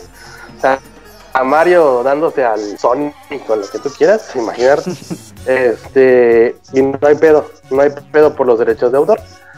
Y ahí mismo podemos encontrar, pues, desde ilustraciones, mangas, este, películas hechas así por aficionados. Y también ya últimos, en los últimos años ha tocado que, que podemos encontrar aplicaciones para, generalmente para Android, porque pues ya ven que en, en iOS no puedes bajar los paquetes de, de aplicación y meterlos así. Ajá. Este, pues te venden literalmente un, un llaverito USB con el juego, con el APK y para que lo corra. Y te dicen, no, pues fíjate que tienes que quitar estos permisos. Bueno, más bien dar estos permisos para que eh, puedas instalar el juego. O sea, pues básicamente es como activar las opciones de desarrollador y eh, habilitar las, eh, ¿cómo dicen? Eh, sources, eh, eh, fuentes externas. Ajá. Activar las fuentes externas para que puedas aplicar, eh, instalar el APK y ya. O sea, pero sí, sí es, no, o sea, no común de que lo encuentres en cualquier lado. Pero, pues contando de que cada año hay dos eventos oficiales, más otros dos, tres eventos de la misma comiquet, pero son comiquet especial de primavera, no sé qué chingados. Ajá. O sea, sí, sí encuentras un mercado mínimo unas cinco veces al año para esto que andas preguntando, Robert. ¿Cómo ves? Muy bien, Panda. ¿Y esto, cuándo te llega el Squall? Según esto llega el sábado en, en cuatro días. ¿Qué van a hacer? ¿Carne asado o qué? No, no, vamos a. El año pasado se quedaron con ganas de ir a un, a un parque este que tiene mucha iluminación, así tipo como de Navidad. Pero el tema de este invierno es Japón y tienen representado el monte Fuji y pues, muchos sitios japoneses este, hecho a base de lucecitas. Y es un parque enorme, que todo, la temática de ese parque en particular es eso, pues esa es la atracción, casi, eh, bueno, no casi todos los años tienen exhibición diferente y pues básicamente es, es a donde vamos a ir y pues obviamente vienen a arrasar las tiendas de, de segunda mano este año otra vez. El año pasado vaciaron casi la tienda que tenía yo por mi casa. Ese cajero nada más se quedó así de, güey, déjanos algo para venderle otras personas. Este, pero pues esa es, esa es la idea. El mismo sábado que lleguen nos lanzamos para allá y el domingo ya me tienen su, su agenda bien apretada de queremos ir a tal tienda y tal tienda y tal tienda y tal tienda y yo, ah, pues ahora después, pues vamos. Ay, haces la. Del rogar. Ajá. La digna. Sí, no, fíjate que eh, ya me estoy extendiendo mucho.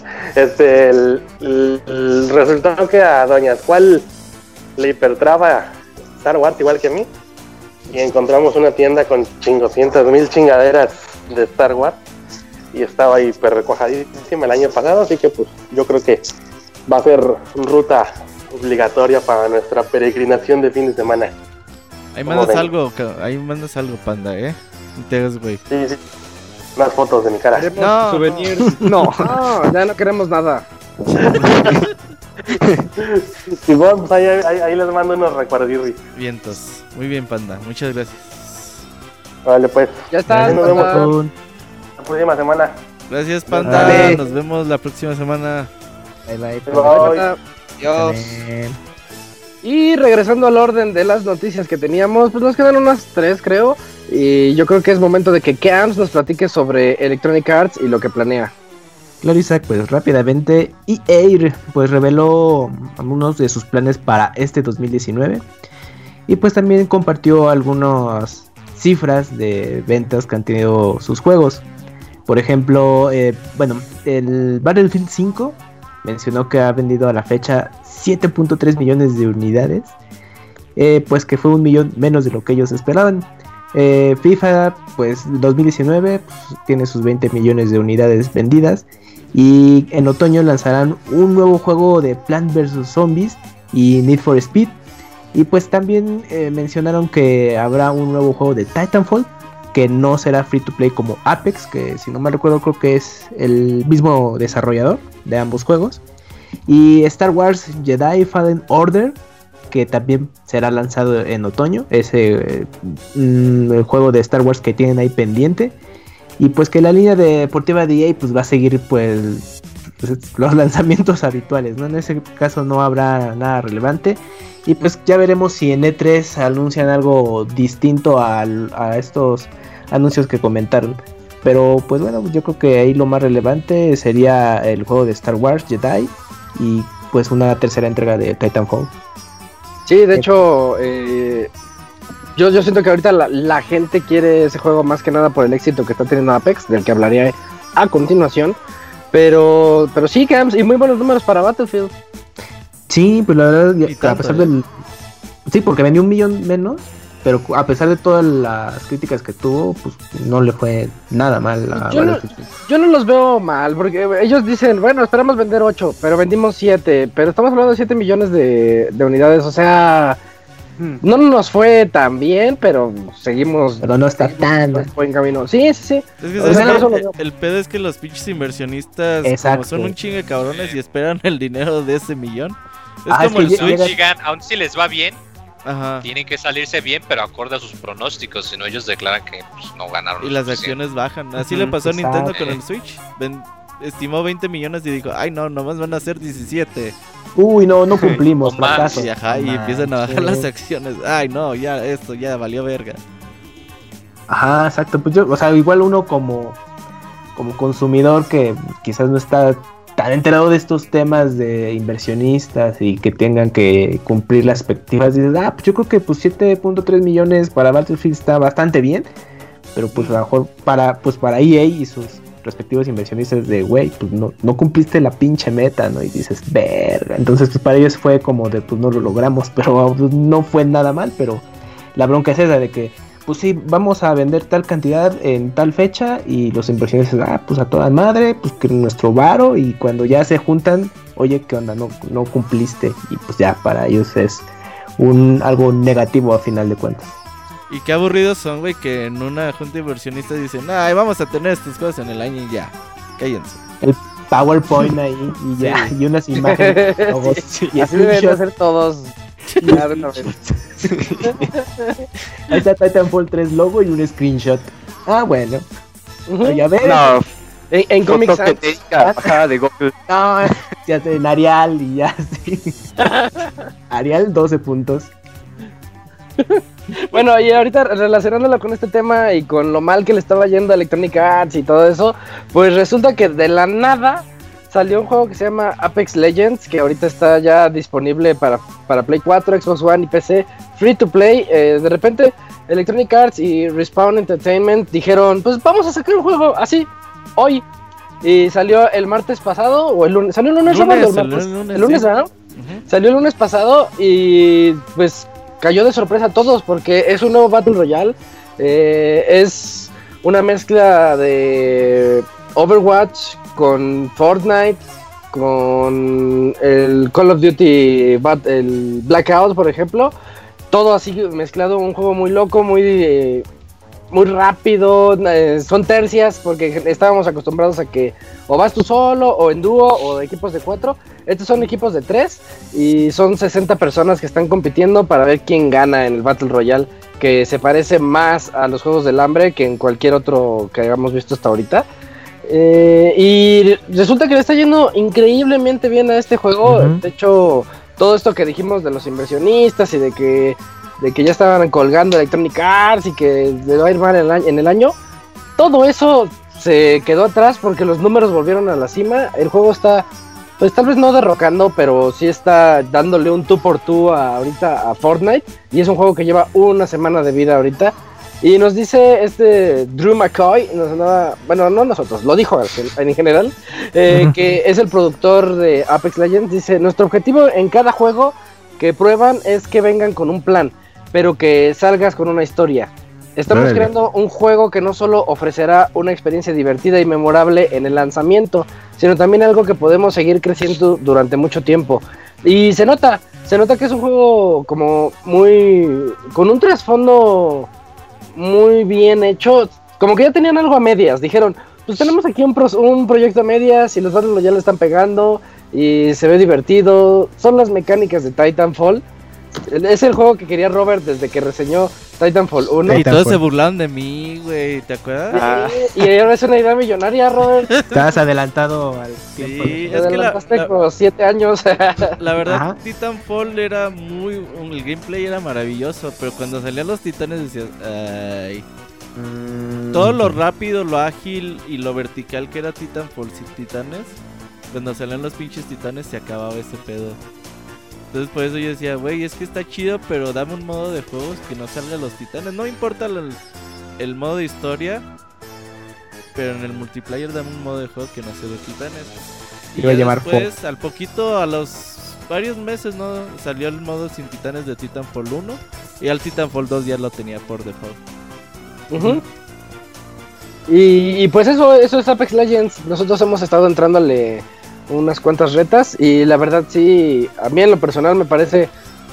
eh, so- son palabras fuertes, pero yo creo que sí es de los mejores Battle Royale que hay ahorita disponibles. Échale un ojo, pues está gratis para Play 4, One y PC. Sí, de momento le quitó el número uno a Fortnite. De momento. En Twitch, sí, y ya tiene En- en 25 Twitch, sí. millones de... En una semana hicieron 25 millones de usuarios. Con Sí, 2 es millones de demasiado. jugadores al mismo tiempo. Ajá. Y se ve en la experiencia, porque hay veces en las que sí dices, ay, como que como que nos saca del lobby a cada rato, como- tiene algunos errores menores, pero Sí, que eh, tienen que corregirse, sin duda. Estaba ¿Y en checando que mucha gente le, le felicita mucho el sistema que tiene como para de apuntar o señalar, que es muy intuitivo. Ah, sí. De- o sea, para marcar objetivos o cosas, porque nada más Ah, te exacto, indica la sí. cosa. O sea, como que no te red, sino que te indica qué es.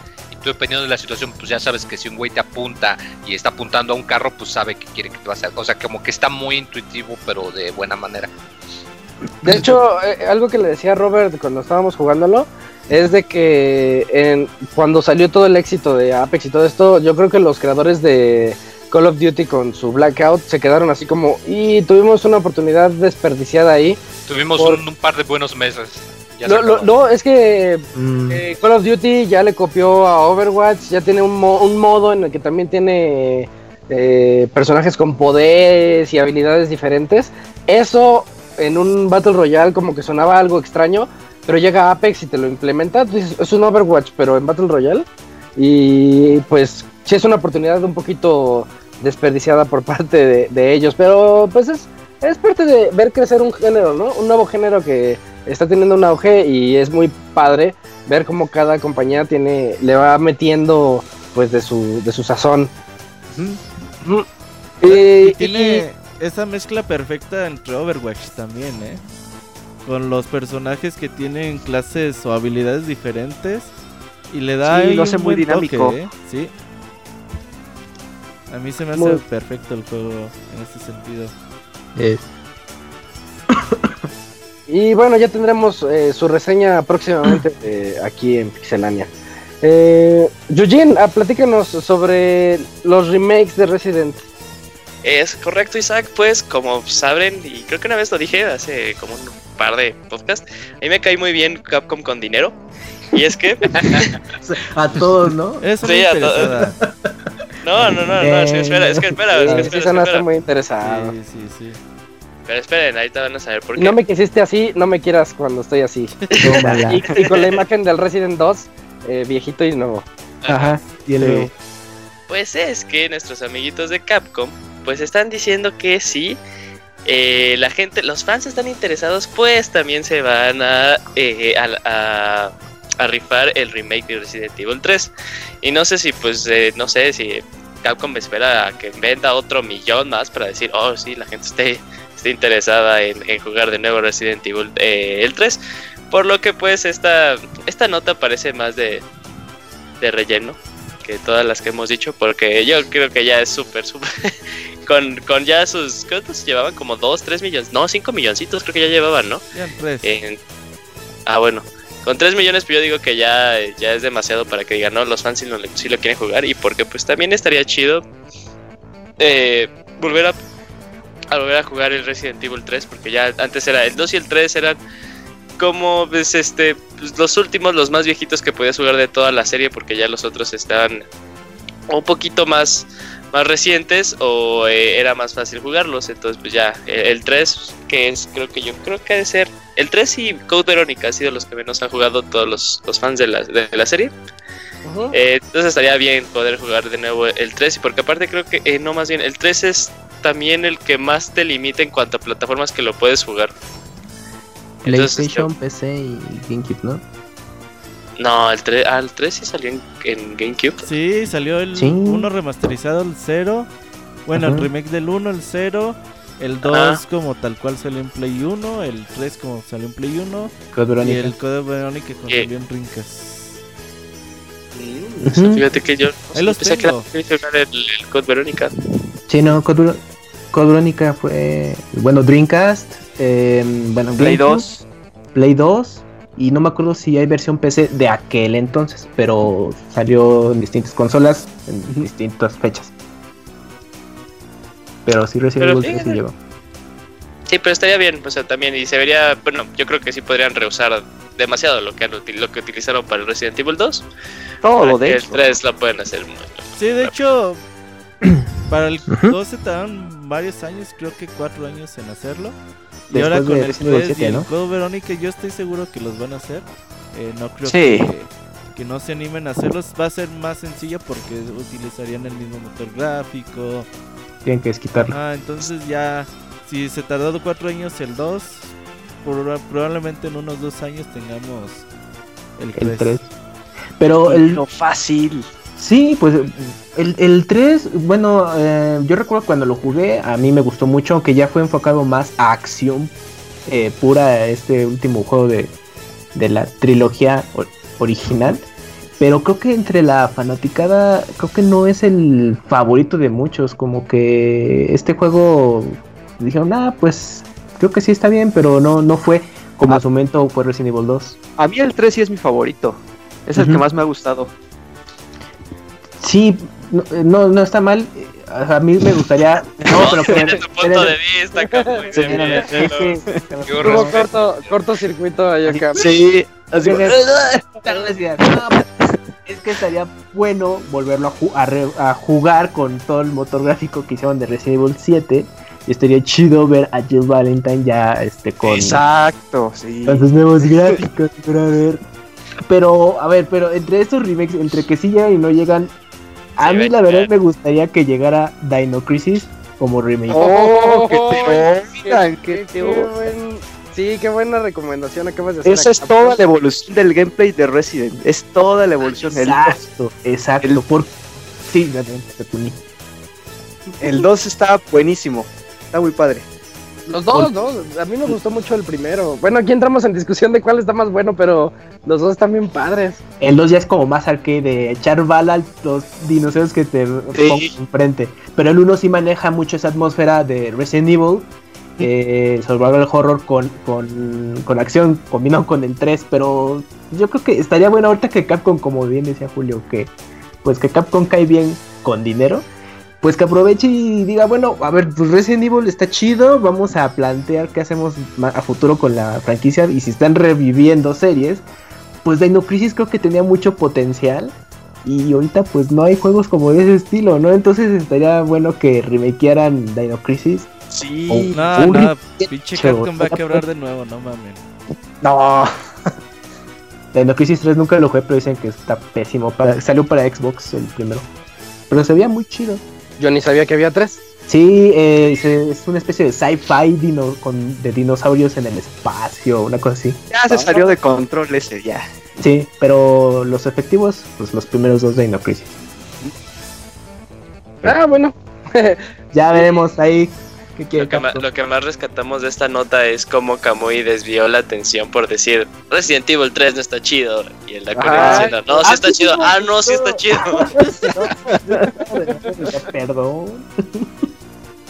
Bueno, Ya para acabar con la sección de noticias, eh, Dakuni, platícanos sobre Yu-Gi-Oh! Legacy of the Duelist. Sí, pues esta ya es una notita rápida. Va a haber Yu-Gi-Oh! Legacy of the Duelist Link Evolution. Va a salir para Nintendo Switch.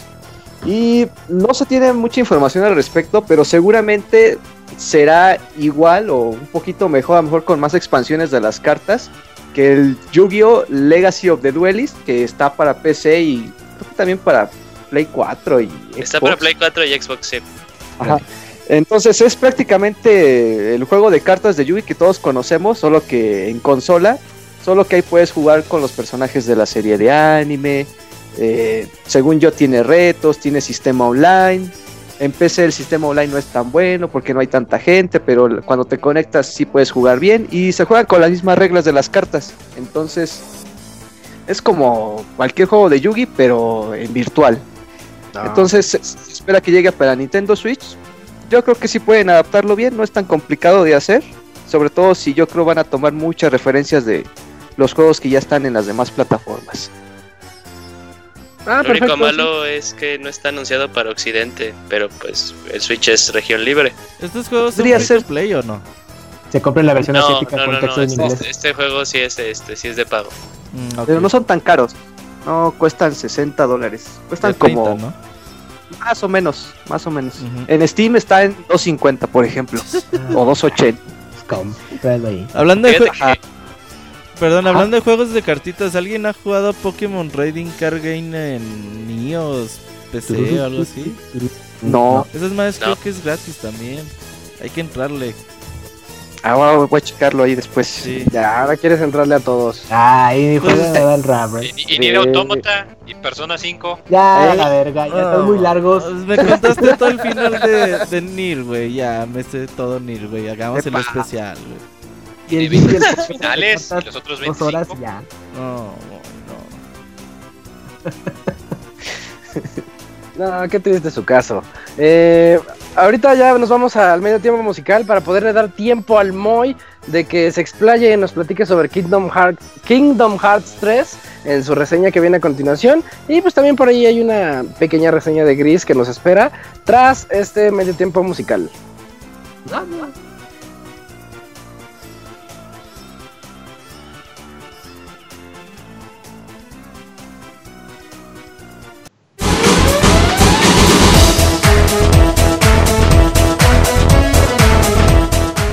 Escuchen el Pixe Podcast todos los lunes en punto de las 9 de la noche en pixelania.com.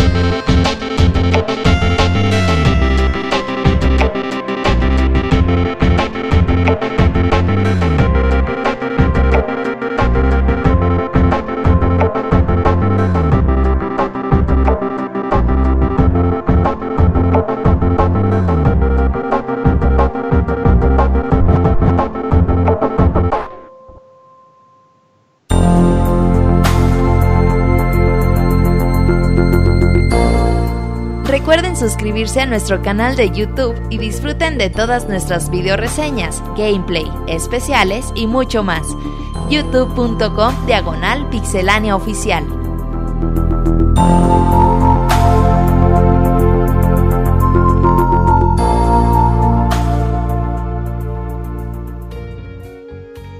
Ya estamos de vuelta y Robert, ¿qué clase de eh, Link eh, Zelda Tecno es ese? es un disco de OC Remix eh, dedicado a The Legend of Zelda Link's Awakening. El, como saben, OC Remix es totalmente gratuito, pueden buscar el disco, se llama Thresholds of a Ring, el disco.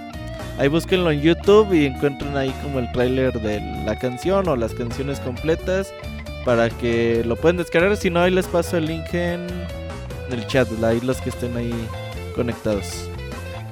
Muy bien.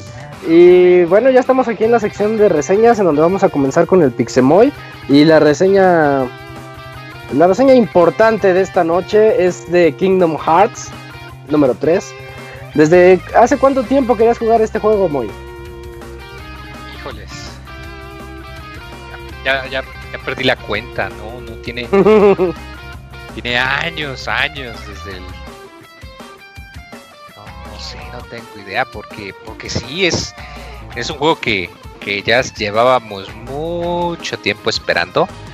Eh, claro está que pues han estado saliendo otros juegos en, la serie, en esta franquicia, pero pues el, la, entrega numerada, así, la, la, grande, la principal, la de de veritas, pues en realidad eh, claro. tenía ya más de, de, una década, como 13 años. Y pues esta es la, la, la, la por fin la, culminación de todo un despapalle de, de, juegos y de crossovers y de tramas y de giros y de bueno es, es, es un es un espectáculo la verdad. Uh, para los que no sepan o que vivan debajo de una piedra o no sepan qué rayos es Kingdom Hearts eh, esta pues es una una serie que dice la leyenda nació cuando un ejecutivo de Disney y uno de Square iban en un elevador y dijeron, ¿y qué haríamos si hiciéramos un juego donde mezcláramos nuestras franquicias? Y pues dicen, dicen que así fue como nació. Es este jueguito de, de hack and slash en donde pues eh, vamos viajando por los mundos de Disney, tenemos a nuestros eh, super amigos, eh, a Donald y a Goofy, y pues es, estamos ahí viajando por todos los mundos, peleando contra la oscuridad, etcétera, etcétera y demás. Esta, aunque es la tercera entrega, como lo comento, tiene el detalle de que salieron muchos juegos de, de entre el 2 y el 3. por lo tanto, la trama está muy, pero muy, pero muy enredada. Eh, afortunadamente incluyen un pequeño, eh, unas pequeñas cinemáticas, te, te lo muestra como, como, una historia cortita de cinco capítulos. Y ahí te, pues, te relata, te explica, te resume a grandes rasgos, pues, qué es lo que ha pasado, quiénes son estos cuates, por qué estamos aquí, etcétera, etcétera y demás. Eh, dura poquito, dura como 10, 15 minutos a lo mucho. Eh, no te explica todo, todo mucho detalle, eh, pero sí lo suficiente y está muy, muy fácil de entender, muy digerible. Uh, el juego en sí, como lo comento, es un hack and slash eh, básico, empieza muy básico y conforme vamos avanzando, pues vamos adquiriendo habilidades que vuelven el sistema de, de combate un poquito más, más complicado.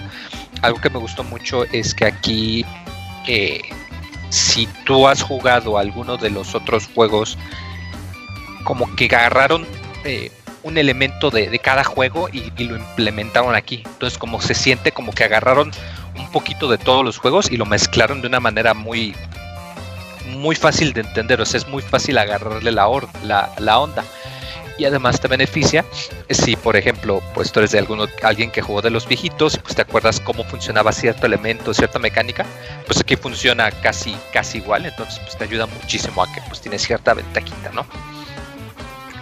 Y se nota muchísimo el cambio de generación, eh, los, los niveles y las áreas son muchísimo más grandes, eh, de hecho también la cantidad de enemigos es mucho más grande, eh, lo cual se se aprovecha pues para crear estas escenas donde pues es normal que te van a salir muchísimos enemigos y que te salen de todos lados, etcétera, etcétera y demás.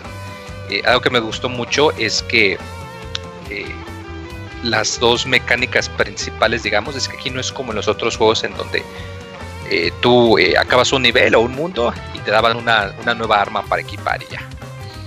Aquí tú conforme vas acabando los mundos te van dando las armas, pero a diferencia del otro en donde pues casi casi que las armas que obtenías al final pues eran mejores, o sea, empezabas con las básicas y conforme ibas avanzando en la historia pues te van dando armas más y más fuertes como en cualquier juego, ¿no?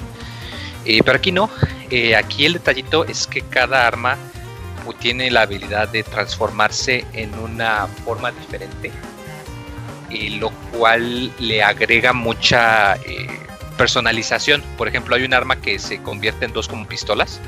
Entonces tú en vez de atacar con golpes, eh, lanzas disparos este, teledirigidos. Y te ayuda mucho porque tú puedes atacar mientras te estás moviendo o estás flotando en el aire y tú quieres seguir atacando sin necesidad de andarte acercando. Entonces es muy útil eh, cuando tienes que moverte mucho. Eh, hay otra que me gusta mucho, mis favoritas, que se convierte en un martillo muy grande. Entonces te ayuda mucho para destruir enemigos o cuando estás rodeado porque golpea a todos de manera muy fácil. Eh, hay otra que te convierte en una especie como de... co- Como, como un par de yoyos gigantes eh, que tienen la ventaja de que cuando atacas a un enemigo, Sora automáticamente hace como, como el ganchito de Scorpion, pero al revés. O sea, en vez de traer al enemigo, eh, eh, Sora como que lanza el arma y se le pega al enemigo e inmediatamente se le acerca. Y, y lo cual te ayuda mucho pues para mantenerte cerca. Es algo muy padre porque, como lo comento, eh, con excepción de un par de, de armas que tienen formas muy parecidas, eh, cada, cada espada tiene su propia arma especial y sus propias habilidades eh, pasivas. Y esto te, te forza y te incita a que en realidad le busques qué combinación te gusta. Eh, sobre todo porque tú puedes equipar tres al mismo tiempo y puedes cambiar a una mitad de un combo. Y encima tú les puedes ir mejorando los atributos. Entonces yo, por ejemplo, yo el arma principal, la básica, como me gustó mucho su habilidad, yo esa me la llevé todo el juego literalmente y no tuve problemas porque pues el juego ahí te pone un sistema de que si consigues ciertos materiales pues les puedes aumentar los parámetros. Entonces en realidad es, es muy viable que tú puedas hacer la combinación de armas que tú quieras, que te acomodes, que te guste y, y te la puedes llevar así, así muy a gusto todo el juego. Eh, otra de las habilidades que aquí yo creo que se metió mucho de Disney por, por su marketing o algo así, que dijeron, hay que ver cómo conseguimos que venga más gente a Disneyland. Porque hay ocasiones en las que si tú le pegas a un enemigo que tiene una retícula verde, tú ganas la opción de utilizar un ataque que se le denomina de atracción, en donde tú literal invocas una de las atracciones de Disney como un carrusel, eh, la Splash Mountain, este, las, eh, el juego de tazas y, los utilizas eh, para ayudarte a mitad del combate. Suena medio raro, pero, pero funciona. Eh, Por lo mismo de que son ataques muy apantalladores, muy grandes, y por lo mismo de que aquí la cantidad de enemigos es muy grande, pues son ataques que le pegan a todos los enemigos, es muy fácil pegarles a muchos y no cuesta tanto trabajo. Eh, en sí, eh, estos ataques pues tienen la desventaja de que tú no sabes cuál te va a salir, o sea, te, te va a salir un ataque de, de- estos de atracción, como se les llama, pero tú no, te, te sale al azar. Entonces, pues es posible que no lo sé, hay enemigos que se están moviendo mucho y te toca una atracción que es nada más para moverte enemigos en la tierra, y pues obviamente esa no te va a servir. Pero en sí, pues el sistema funciona. Eh, si acaso nada más el detallito es que casi todos los movimientos especiales, algo que no me gustó, es que los utilizas con el botón de triángulo. Entonces, si tú, por ejemplo, si tú eh, llenas tu barrita de combo para transformar tu arma y además tienes un ataque de atracción activado, tienes que andar malabareando en el menú para saber cuál habilidad quieres activar con el triángulo. Eh, no es tan complicado, te acostumbras rapidito, pero sí se siente un poquito amontonado que tienes todas estas habilidades que se te pueden activar conforme peleas y toda la cosa y la mamá del santo y todas te las quieren poner en el botón de triángulo cuando tenían fácil otros dos que pueden utilizar, como que se siente un poco atascadito. Además de que algo que a mí me molestó, suena ridículo, pero a mí sí me molestó algo, es que tú para abrir los cofres tienes que acercarte y apretar el botón de triángulo. Pero si no estás justamente enfrente del cofre y tienes un, comando activo de, arma o de, invocación de estas, tienes que eh, eh, va, a activar esta habilidad, porque, o sea, no, no, no se acaban cuando, cuando se acaba el combate, tú tienes como medio minuto para poder activarlas. Entonces, algo que pasa a cada rato, a cada rato, y es muy, muy, muy frecuente, es que tú vas, después del combate, sigues avanzando, ves un cofre, lo quieres abrir, y activas el ataque, y tienes que esperarte, y tienes que cancelarlo, y tienes que abrirlo, y suena un poquito molesto. Afortunadamente, eh, algo que me gustó es que tú puedes elegir cortar las cinemáticas, porque aunque se ven impresionantes y toda la cosa, después de verlas por eh, cuarentava vez en una hora, eh, sí te empiezan a aburrir o se empiezan a volver cansadas. Y tú para moverte entre los mundos tienes que utilizar una, una navecita espacial, se le llama la, la navecita de, de goma, si le digo yo, la Gummy Ship. Y algo que me gustó mucho es que aquí cambiaron, anteriormente estos eran tramos que eran como niveles tipo lineales, tipo como un Star Fox muy básico, que tú nada más tenías que ir de principio a fin para poder acceder a un nuevo mundo. Aquí no, aquí como que tienes un área un poquito más como mundo semiabierto, como que tirándole a No Man's Sky, pero obviamente muchísimo más chiquito. Y tú puedes eh, meterte y explorar por ahí, encontrar objetos, pelear con algún enemigo por ahí que te interese. Y obviamente pues ya eventualmente llegar al, mundo que quieres visitar. Eh, a, a, mí me agradaron mucho, si acaso son tramos cortitos, eh, pero están muy divertidos y me extraña porque normalmente a la gente estos tramos no suelen gustarles mucho porque pues, prefieren jugarlo por la acción, no por el tedio. Pero están muy divertidos, están muy bonitos y es algo que me agradó mucho. Eh, aquí, eh, como lo comentó, la historia está súper enredadísima. Es muy posible que a ratos se, les va a contrapear porque no van a saber qué está pasando, quién es esta persona, etc. Afortunada y desafortunadamente, el juego a cada rato, muy frecuentemente, tiene que detenerse a explicar las cosas. Por, ejemplo, aparece un mensaje, un, un, personaje,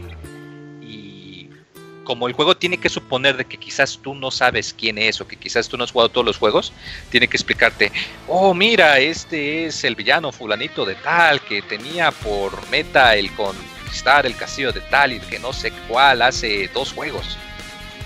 Y es muy frecuente que estás jugando y juegas un tramito, una pelea de 5 minutos y tienes una matemática de otros 5 en donde te explican quién es este villano. Luego juegas otros 5 minutos y ahora una cinemática de 10 y así como que la va alternando. Pero esa necesidad de andarte explicando a cada rato por el titipuchal de personajes que le metieron cansa.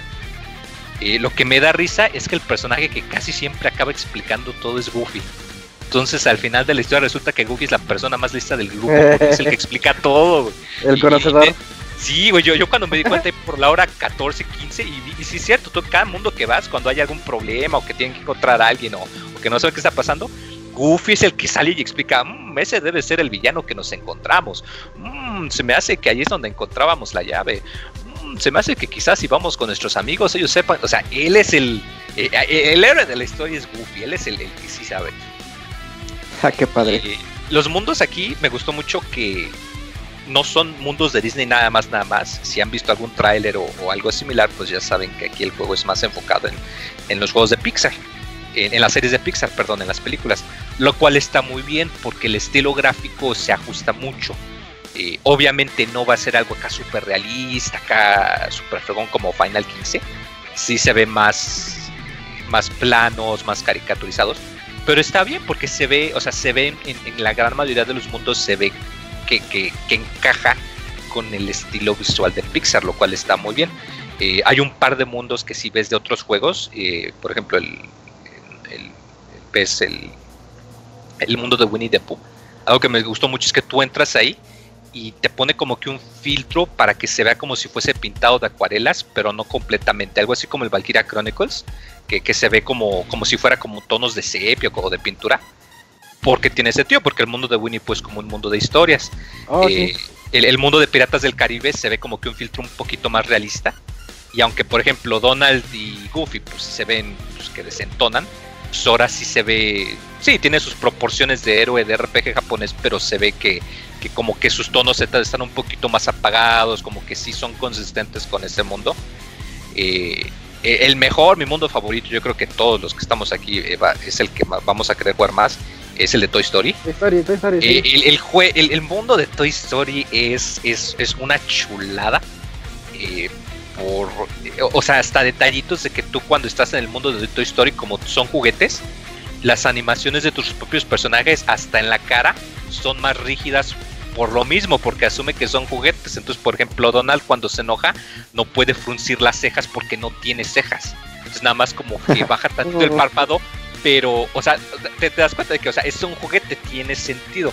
Igual eh, eh, Goofy, por ejemplo, no puede doblar las rodillas, las piernas hacia los lados porque tiene la, la, unión de las piernas como una figura de acción, entonces nomás las dobla hacia adelante, hacia atrás. O sea, son detallitos que se nota, le, le metieron mucha galleta. Y yo creo que aquí es la, la, mayor fortaleza del juego, es que aquí no, no, no es nada más de que juegas y ves cómo interactúan los personajes con la película, sino que en realidad sientes que estás como, que, estás tú ahí eh, siendo parte de toda la trama. Hay un par de mundos en donde sí como que no, como que se ve que nada más eh, es la trama de la película y, y Sora, Donald y Goofy nomás estaban ahí en el, en el fondo, nomás de eh, como extras porque no tienen nada que ver excepto cuando sale un enemigo. Pero en su gran mayoría se siente que está muy muy, muy bien adaptado cómo los quieren meter a, a, esos mundos, la justificación que te dan. Y aunque sí está forzada y toda la cosa, pero, pero funciona y se siente muy bien esos momentos en los que tú estás peleando con los titanes junto con Hércules, como lo comento, cuando inicias el mundo de Toy Story y ves el, el, el, el cuarto de Andy, pero desde el punto de vista de un juguete, porque está chiquito. Se ve gigante. Y, se ve todo gigante, de hecho está muy padre porque tú encuentras una juguetería y hay unos juguetitos de Dissidia de, de, la serie de Final Fantasy que metieron cameo. Ah, y de hecho cuando empiezas, cuando te encuentras a Rex, o sea, te dice, ah, Sora, yo he estado jugando tu juego, pero no puedo ganarle a baja, mod. me sigue ganando que soy nivel 47. O sea, esos detallitos, esos guiños están muy, muy bien hechos. Eh, igual, por ejemplo, el, el mundo de, de, Piratas del Caribe es, es muy divertido. Y igual porque pues te permite que estás piloteando el Perla Negra, aquí obviamente no de la calidad acá de Black Flag, pero tienes acá tus batallas navales y toda la cosa. Y cada mundo te intenta eh, agregar como que una cosita, como que una mecánica única. Pues, por ejemplo, como lo comento, tienes las batallas eh, de barcos o, o, puedes sumergirte para eh, pelear en el agua en el mundo de Piratas del Caribe. Cuando estás en Monster Inc. tienes que hacer que Boo se ría para poder abrir ciertas puertas, para poder activarlas. Eh, como lo comento en el mundo de Hércules, pues tienes que pelear con los titanes, tienes que subir todo el, monte Olimpo. Y, y, son detallitos muy, muy chidos, muy padres, eh, que, que, que, en realidad te, te hacen que te, que te, olvides un poquito de la historia principal y que te concentres en la historia de la película. Y pues obviamente, entre más te gusta una película, pues yo creo que más lo, lo vas a disfrutar. Yo creo que aquí el fanservice es en donde en realidad se luce con creces el juego como muy pocos. Eh, lamentablemente sí tiene algunos detallitos que no, no, no pegan bien. Se siente como que hay aspectos en los que desentona el juego porque te manda como mensajes cruzados. Eh, hay eh, el ejemplo más claro que me parece es eh, hay un minijuego que tú puedes desbloquear con el, el, chef de Ratatouille, que tú puedes cocinar, eh, con, es un minijuego en donde puedes cocinar platos con materiales y te pueden aumentar tus estadísticas por unos minutos. Eh, está muy divertido y todo. Aquí el detalle es que este minijuego es literal, dura 3 segundos, 2 segundos, a veces ni un segundo te dura el minijuego. Ajá. Entonces, tú tienes que eh, si estás en cualquier tienes que eh, tú puedes acceder desde cualquier mundo de salvado cuando lo desbloqueas entonces tienes que eh, ir al mundo del salvado cargar el, el, mundo de Ratatouille porque es en, un mundo aparte tienes que esperarte un, un, par de minutos eliges tu minijuego pasa literal un segundo y ya se acabó. Y lo que está raro es que tú cuando cocinas algo por primera vez inmediatamente o casi inmediatamente lo puedes comprar de las tiendas. Entonces como que no tienes en realidad ningún motivo para disfrutar el minijuego fuera de completar algo la primera vez, porque fuera de eso te conviene más meterte a la tienda y comprar algo en 5 segundos que esperarte uh -huh. dos minutos, abrir el menú, abrir el minijuego, acabarlo en un segundo por un platillo, abrir otro por otro platillo, abrir, o sea, repetirlo 3, 4, 5 veces, salirte del minijuego, salirte del menú, esperarte otros dos minutos a cargar el mundo en donde estabas al principio y ya poder volver a jugar. Mm. Se siente como que tiene ese problemita de que te da unas cosas, pero al mismo tiempo no quiere que las utilices. eh, por ejemplo, los ataques de el- el sistema de combate, que como digo, está muy divertido, que está muy intricado. Eh, tú cuando cambias tus, de forma con tus armas para obtener mayores ventajas, las animaciones suelen ser más tardadas o más largas que de tus ataques base. Entonces es muy fácil que si estás rodeado de enemigos, que te puedan pegar y te puedan interrumpir una animación y te interrumpen el combo. Eh, te dan las opciones de que puedas utilizar los ataques acá de, de, de atracciones, de toda la cosa. Pero no eres invencible cuando los usas. Y además cuando los utilizas no puedes bloquear. Y cuesta mucho más trabajo evadir. Entonces es totalmente posible que quieres utilizar un ataque de atracción o un summon. Y te matan y no puedas, o sea, no puedas hacer nada, no puedas curarte, no puedas meter defensa, no puedas hacer nada. O sea, tienes que prevenir, cancelar la habilidad y desperdiciarla y curarte o evadir o, bloquear o algo. Te da eh, estos elementos, como lo comento, que te da todas estas magias y, ah, y movimientos para acabar tus ataques y toda la cosa. Pero todos te los atasca en un solo botón y como tienen límite de tiempo, hay veces en las que vas a tener que elegir nada más uno o dos y no vas a poder utilizarlos todos. Eh, se siente como que quizás quisieron meter demasiadas cosas y a la, ya cuando estaban a punto de acabar dijeron, a ver, espérate, espérate, espérate, como que todo esto está muy complicado, hay que simplificar las cosas. Y, y está raro, porque si quieres jugarlo de la manera más óptima, el juego es aburridísimo. Porque hay tantos enemigos y la manera... Y aquí voy a explicar por qué, eh, como lo comentó, el juego se basa no en calidad, sino en cantidad. Te arroja muchísimos enemigos. Los Pero- jefes en sí, casi todos los jefes son enormes y son gigantes. Muchos de ellos tienen eh, eh, eh, ataques o partes en las que son totalmente invencibles o que pueden ignorar tus combos. O sea, que aún y si tú le estás pegando el combo, el enemigo no se va a aturdir y te va a contraatacar y te va a sacar del combo aunque tú le estés pegando. Eso hace que la manera más efectiva de poder jugar el juego sea utilizando los ataques de atracción o los ataques con tus amigos. Y estos son, sí son muy apantallantes, se ven muy bien, pero son muy, muy básicos. Hay uno en donde literal nada más estás apretando el botón X a- al, al ritmo de, de una luz. Y nada más estás apretando el botón X. Y es todo lo que haces. Ah, y para acabar aprietas Ujú. triángulo para el movimiento final y ya. Y eso es todo. Bueno, ahí El- el Se del- el el. El del Splash Mountain no aprietas botón, solamente te mueves para chocar con los enemigos y cuando acabas, igual aprietas el triángulo para causarles más daño. Eh, los summons igual, los summons tú dices, ah, no, los summons van a ser acá súper interesantes, Simba, o o Stitch. y Un botón para hacer un ataque y el otro botón para hacer el otro ataque y acabar. O sea, si tú quieres jugar el juego de la manera más óptima y más rápida, va a ser muy apantallante, pero no va a tener mucha jugabilidad y vas a requerir más que nada, nada más hacer botonazo literal, botonazo, botonazo, botonazo. Y es una lástima, porque como digo, o sea, el sistema de batalla está muy bueno, el juego en sí es muy bueno. Y igual el, el- lo- los mundos, como lo comento, de la navecita están muy divertidos, pero son muy cortos o, o no están pensados en, en darte todas las habilidades que, que para que lo puedas disfrutar. Eh, no digo que es todo el juego, o sea, hay partes muy padres, hay, hay partes, por ejemplo, una habilidad es que tú puedes eh, correr para subir las- los muros. Entonces, por ejemplo, en el primer nivel que tú estás literalmente corriendo las paredes para escalar el Monte Olimpo, mientras te están lloviendo eh, eh, proyectiles y, ro- y rocas, entonces es muy divertido. Ah, hay una mina en donde iba subiendo la escalera y de pronto me aparecieron enemigos voladores y tenía que balancear entre atracarles y, pegarme a la pared para no caerme y tener que volver a escalarla desde el principio. O sea, tiene momentitos así que son muy divertidos. Pero por cada momentito así de, de brillantes, de ay, qué divertido, tienes otros tres o cuatro en donde tienes que apretar, hacer el botonazo nada más. O utilizar la atracción nada más para acabar con todos los enemigos. O, o como lo comento, los jefes que no es que estén difícil, sino que no, no están divertidos porque les pegas y no se aturden o se salen del combo cuando se les da la gana o te atacan a ti con ataques que no puedes evadir o que tienes que prevenir desde hace mucho. Y, no sé, o sea, siento que quizás el juego se fue más para crear una, un gran espectáculo más que un gran videojuego. ¿Esto es bueno o malo? No lo sé. Yo en lo personal, yo lo veo más como alguien que disfrutó los otros juegos por, por, por, por la jugabilidad, por las peleas con los jefes. Entonces yo a mí en lo personal siento que perdió algo.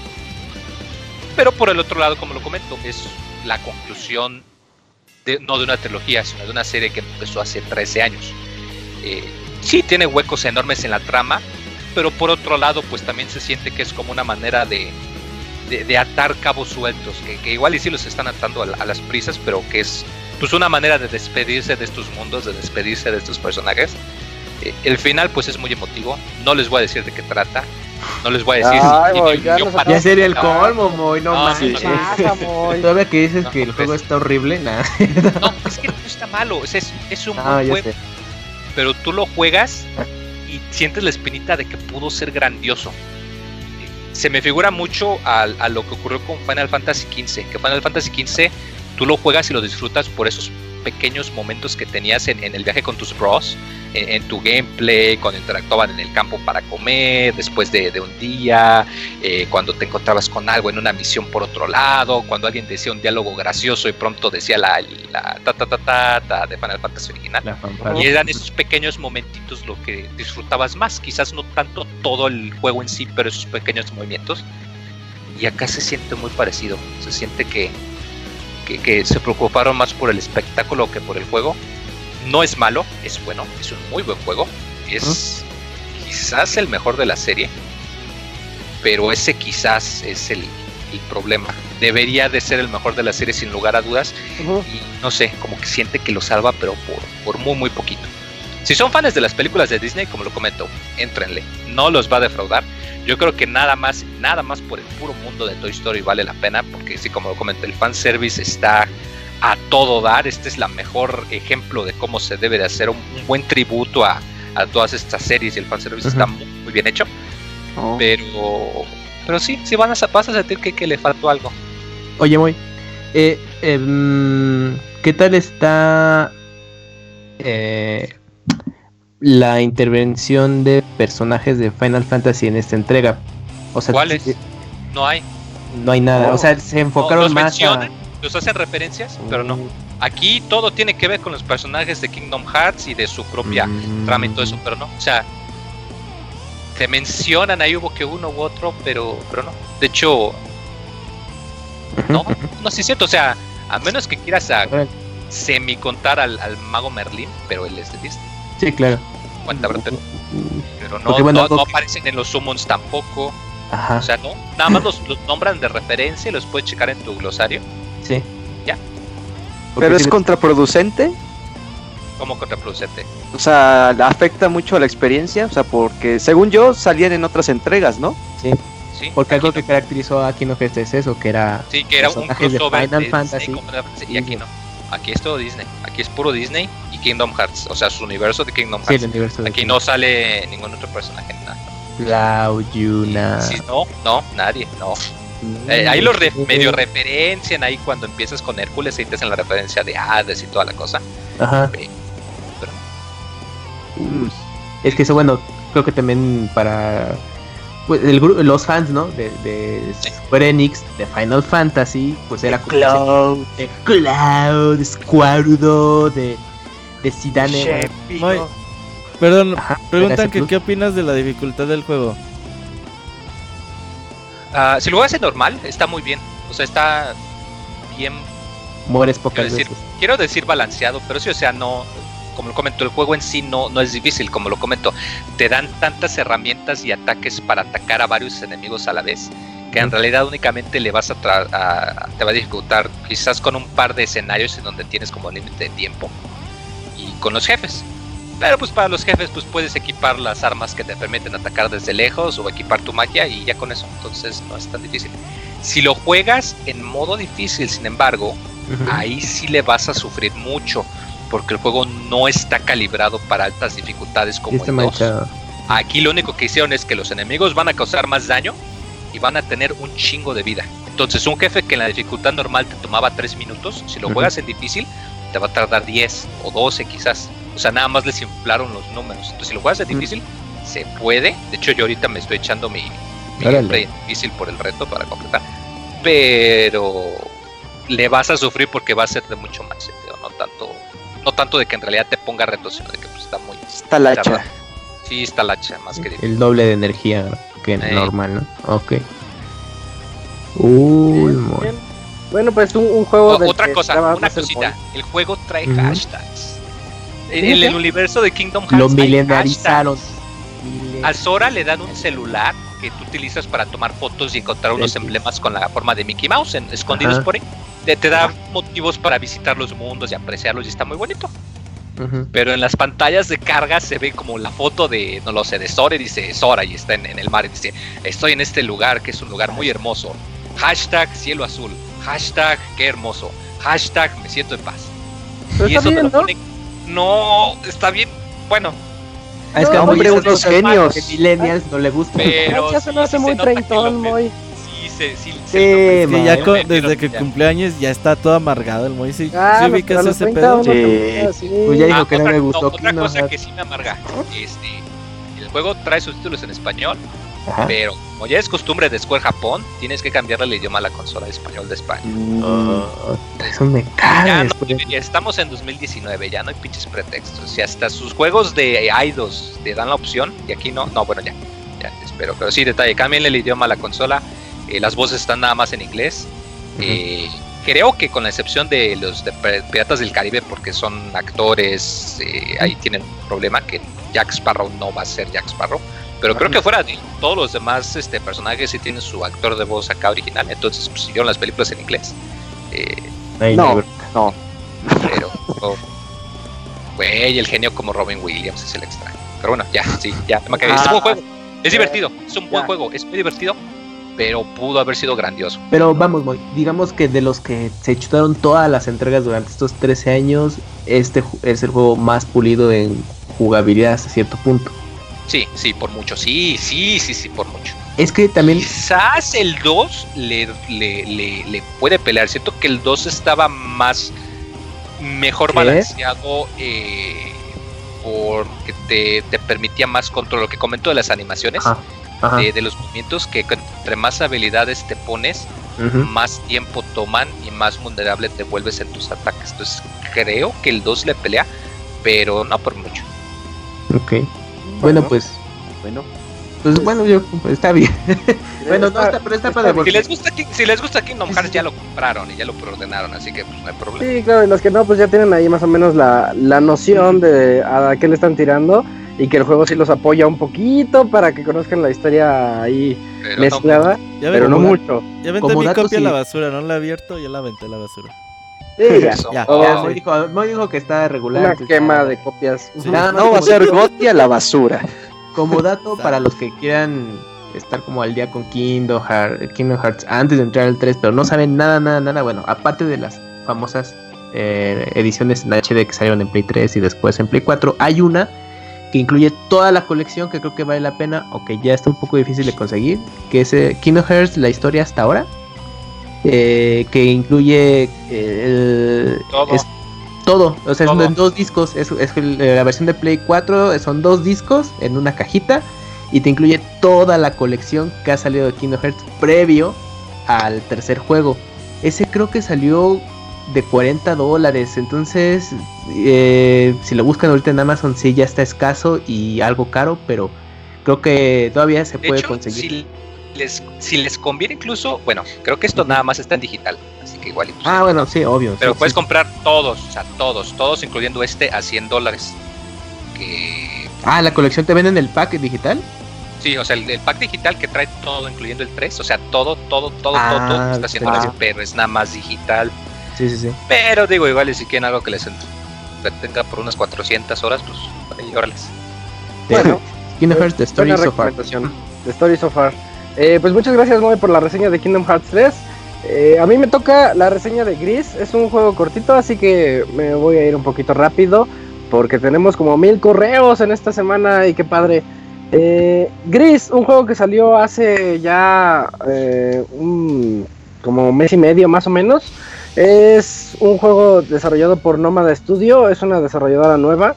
De hecho, este es su primer videojuego que están haciendo y lo, sacaron para Switch y PC. Eh, lo primero que tengo que decir del juego es que es muy interpretativo. Porque pasan cosas muy abstractas dentro de él en las que tú puedes, tú podrías entender una cosa, yo podría entender otra cosa, pero se ve así como el apartado artístico muy marcado y que al final de cuentas sí tiene ciertos factores que dicen, ah, pues la historia va por aquí.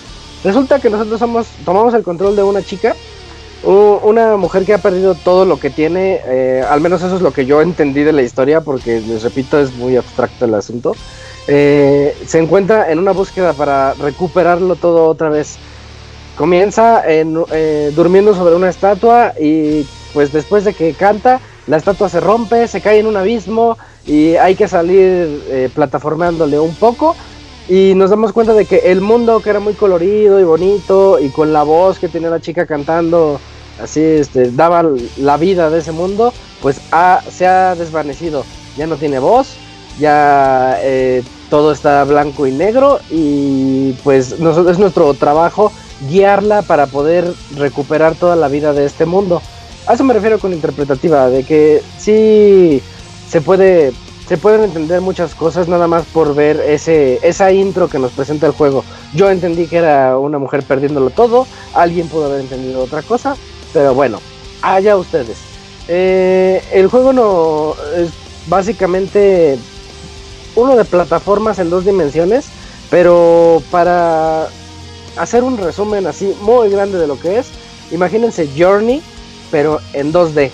Eh, esa, esa aventura que, tuvimos nosotros hace ya, ya, tiene unos cuantos años, pues nos, nos la, nos la movieron un poco y ahora es en dos dimensiones donde tenemos que recuperar esta, este colorido del mundo poco a poco. Nos vam- vamos obteniendo algunas algunas habilidades que nos permiten pues avanzar dentro del juego. Por ejemplo, la primera que nos dan es convertir a la chica en el vestido que trae como que se convierte en un cubo y es un cubo pesado.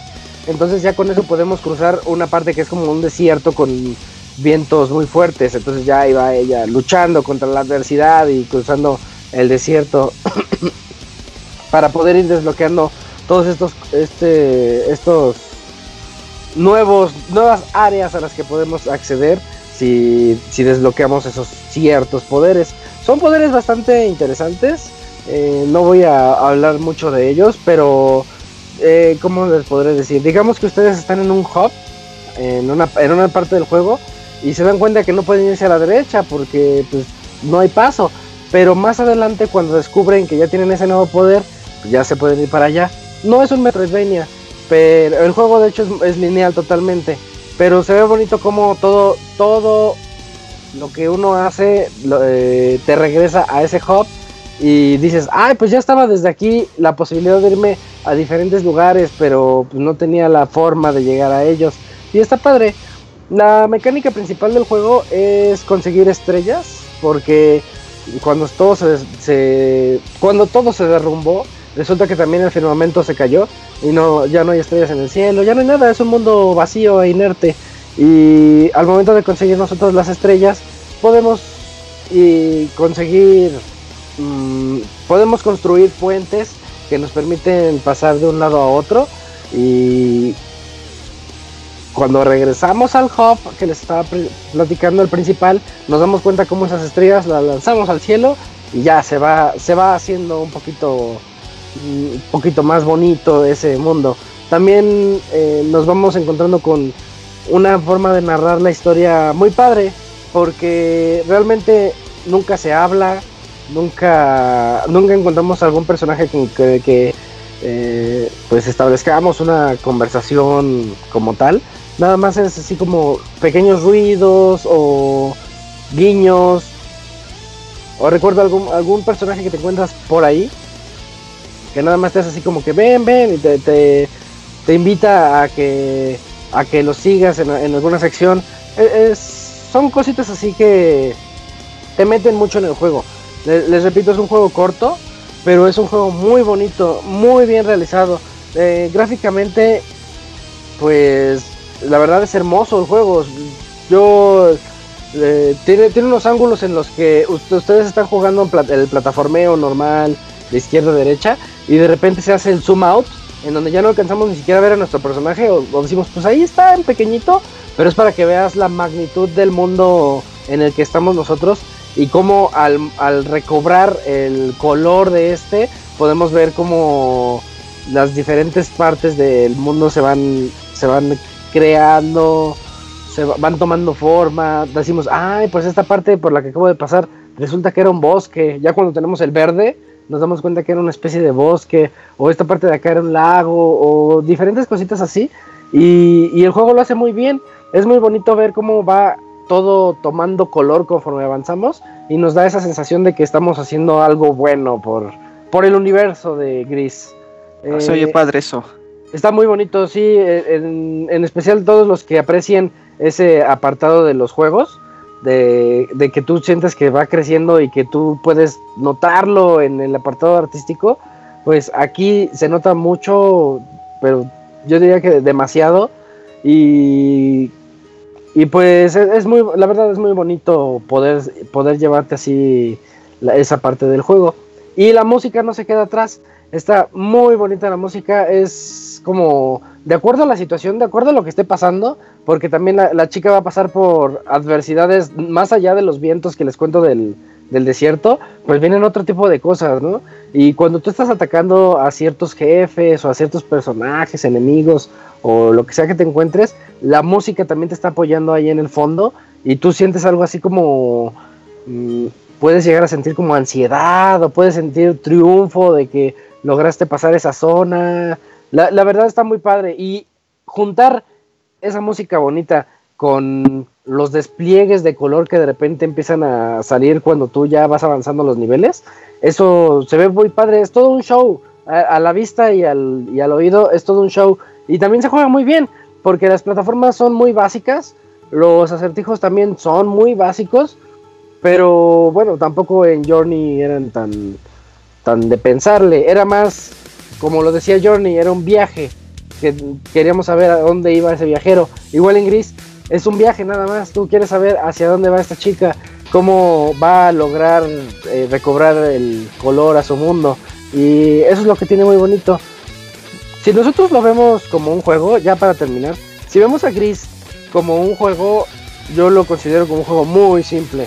No hay reto, se, se controla pues lo suficientemente bien para que para que sientas que estás haciendo que estás haciendo algo, pero pues no va más allá de eso. Pero yo siento al momento de que lo jugué dije, no, eh, Nomad Studios no quisieron que, que la gente lo viera nada más así como un juego, sino como una experiencia sensorial en donde tú estás, estás nada más haciendo una aventura muy simple, muy básica. No sé, se me ocurre como Brothers, A Tale of Two Sons. La verdad el juego está muy básico, muy simple, pero la historia que te está contando está bonita. Igual acá, la, historia, pues, tú, tú entiendes lo que tú quieres de ella, porque de verdad de repente está bien fumada. Eh, pero pues los diferentes significados que, que te puede dar de acuerdo a las vivencias del jugador. A lo mejor para mí el rojo significa la furia que siente la chica al momento de tal, tal, tal. Y para alguien más significa otra cosa y eso es muy padre. Y está muy, muy bien relacionado con, la música y el apartado artístico que tiene. eh, de verdad es lo que hace que resalte demasiado. Es un muy buen juego. La verdad no tiene reto. Bueno, no, no es inexistente, pero pues es muy bajo el reto que nos presenta. Pero ya con el apartado visual, y con el auditivo y con la aventura y el crecimiento del personaje que vemos en términos del color, eh, yo creo que ya es suficiente para eso. Y además está muy barato. Eh, entonces, este, si, si están ahorita pensando qué jugar en su Switch o en la compu, échenle un ojo a Gris. Eh, les da unas cuantas horas de entretenimiento sano. Y por, no recuerdo la verdad cuánto costó, pero solo recuerdo que está baratísimo. Dijiste Y- 180. Sí, está barato. 180, sí, menos de 200 pesos. Ujú. Sí, sí, como 180 pesos, dejémoslo en 180 eh, por unas 6, 7 horas de juego, tal vez 6, dejémoslo en 6 horas y, y muy, pues, muy bonito, dejémoslo en que está muy bonito. Esas cosas a mí me gustan. Aunque, como tú dices, en realidad no es como tal jugar. Ajá, No es como pasarla bien durante ese ratito. ¿Te Creo que Flower? son juegos que valen la pena. Sí, sí, sí. Mm. Es del mismo estilo, ¿no? ¿Cuál? Flower, Flower. O, o- o juego, Sí, el juego sí, de sí. Flow. Ah, Son sí. juegos como para que te sientes y, y veas cómo cómo vas avanzando y cómo el viento toca ahí las flores y las plantitas. Pues Para así relajarte, para apreciar, para dejarte llevar, o así como, por- o así como si te estuvieras dejando llevar por el mismo viaje, ¿no? Ándale. Sí, la verdad sí. Y, y yo creo que un reto mayor debería clavarte demasiado. Pero, pero no sé, ya es como, como cuestión de perspectiva. La verdad lo manejaron de una manera muy padre. Y qué bueno que sea el primer juego de este estudio, eh, Nómada Studio, tan bien realizado. Sí, échenle un ojo. Eh, y esas fueron nuestras dos reseñas. Yo creo que nos vamos de una vez a la sección de saludos porque ahora sí se emocionaron. Vámonos. Exageraron. Uf. Saludos y comentarios a nuestro correo podcast.pixelania.com. Ya estamos en la sección de saludos, en donde leemos lo que nos manden en podcast.pixelania.com y vamos a comenzar. Eh, Dakuni, ¿ya tienes los saludos? ¿Sí, verdad?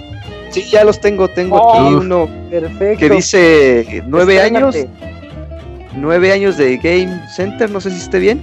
Sí, sí, sí. El primerito. A ver, es de Ángel Moreno, dice su correo. Hola a todos del staff de Pixelania. Quise aprovechar el motivo de su noveno aniversario para escribirles este correo y felicitarlos por este motivo. La verdad es que tengo mucho tiempo escuchándolos, aunque no escribo tan seguido. Creo que de repente interactúo más en Twitter, sobre todo con Roberto e Isaac. Si bien no los escuché desde sus inicios, sí me di a la tarea de escuchar esos podcasts que me faltaban ya cuando empecé, ya cuando empecé a escucharlos regularmente, que era cuando todavía no se iba el CIR. La primera vez, según yo, fue, fue, a ver, ah, perdón. La primera vez, según yo, se fue dos veces sin albur. Muchos personajes han pasado en su podcast y algunos se extrañan bastante. Al menos para mí, al menos para mí aportaron muchísimo en su momento. Gente como Wonchis, Martín, el Robocop, el abogado. Y hubo otros que en lo personal no me gustaba cómo comentaban, aunque... Ah, perdón, perdón. Y hubo otros en lo personal que me gustaba cómo comentaban, aunque no duraron tanto como Waldos y el Pixerrica. Uy, sí lo Oh, recuerdo yo. Ricardo, no me acordaba, sí es cierto. Sí, sí, sí. Ella le hacía buenos comentarios. También me gustaba cómo narraba en el podcast. No sé qué pasó A con ver. Ricardo, ¿eh? ¿No? ¿Ya se No, perdió? Sí. No, creo que Vale. trabaja ahí con Monchis o algo así. Tengo años. No, de- ok. A ver, a ver, voy, voy, voy. dale. Otro que para otro que para mí nunca debió haber estado era el Nacho. Lo siento, lo siento, pero lo tenía que decir. Que Y regrese pues los mi actuales- Pokémon Red. Uy, no, ya Uy, perdido. todavía con eso se fue. No. Sí, gacho. Ya, Gacho se el perdieron Nacho. ahí tus 5 mil Ya, pesos de pues, seguro. Y pues de los actuales, como cómo no reconocer la chamba de gente como Isaac, que desde que entró se hizo imprescindible con sus buenas referencias y humor fino. Moy, que ha sido un incansable del podcast. Y por supuesto Robert, que sin él no hubiera existido Pixelania o no hubiera seguido. Eh, los tiempos que solo iban dos personas al podcast, por decir. Un ejemplo, aunque seguro han enfrentado adversidades al más adversidades al proyecto. Saludos y muchas gracias por compartir sus conocimientos y sobre todo su tiempo con la comunidad. Y ese es el Ah, correo pues- de Ángel Moreno. Muchas gracias, Ángel. Te rifaste con ese correo. Eh, tenemos aquí el siguiente correo. Si me das chance, Cams, lo leo yo. Sí, sí. es de Emanuel Castillo. Dice, saludos, buenas noches pixelanios, espero se encuentren muy bien y ahora sí enviando un correo que quería mandar desde la semana pasada para contarles una anécdota. Corría el año 1996 y yo no contaba con consola y lo único que podía hacer era ayudar a mis primos con sus labores hogareñas, esos trabajos forzados para niños, para que los dejaran jugar una hora y por ende me dejaran jugar con ellos. En aquel entonces jugábamos Street Fighter 2 en el obviamente legal Family, intentando pasar el modo historia. Ninguno de... eh, sí, muy bien. Ninguno de mis primos le podía ganar a Blanca. De, de manera, de mala gana me pasaron el control pensando que solo perdería el tiempo. ¿Y cuál fue la sorpresa? Que con Vega lo pude derrotar asombrando a mis primos. Con eso pude ganarme su respeto, aunque seguían prestándome el control de mala gana. ¿A ustedes les pasó algo similar? Pues yo A no recuerdo de sí. Que- pero que tú fueras el underdog, que no, no creyeran en ti y que resultara. Sí, a mí me bulleaban, güey. Yo iba a jugar ¿Sí? King, King, King of Fighters 97, me bulleaban. Ajá. Estaba un güey, pues yo tendría como 14 años, solo mucho. Y un güey Ajá. como de veintitantos y. bien manchado. Sí, se manchó Sí. el hijo de la chingada, Te güey. pasa, Robert. Y luego hay una. Así como. Pinche xenofobia pendeja, güey. En algunos estados donde no quieren a los de Ciudad de México. Y se pasaba de verga el güey. Entonces, hasta que le gané a su pinche sobrino con un personaje. Lo, ya lo mandé a la verga, güey, ya. Nunca más me dijo nada, güey. Uf. Yo recuerdo uno de cuando estaba con un amigo en, en las maquinitas. Había un vato que iba todos los días, pero siempre le costaba este Balrog, siempre le costaba. Siempre los enfrentaba con Ryu o con Ken. Y siempre se encabronaba, siempre, siempre, siempre, pero nunca les podía ganar y nosotros le decíamos, nosotros te lo pasamos, nosotros te lo pasamos. pero porque nosotros ya sabíamos cómo vencerlo de una manera fácil Patada hacia abajo. patadas, él, él no Sí. se lo sabía, entonces no sé qué Street Fighter era y, y un día vio que perdió, dejó la maquinita, vio que le pusimos continuo con una de las monedas y ya fue cuando aprendió que dándole pura patada abajo ni te podía tocar y nada más ahí pre- apretabas el botón taca, taca, taca, taca, taca, hasta que lo vencías.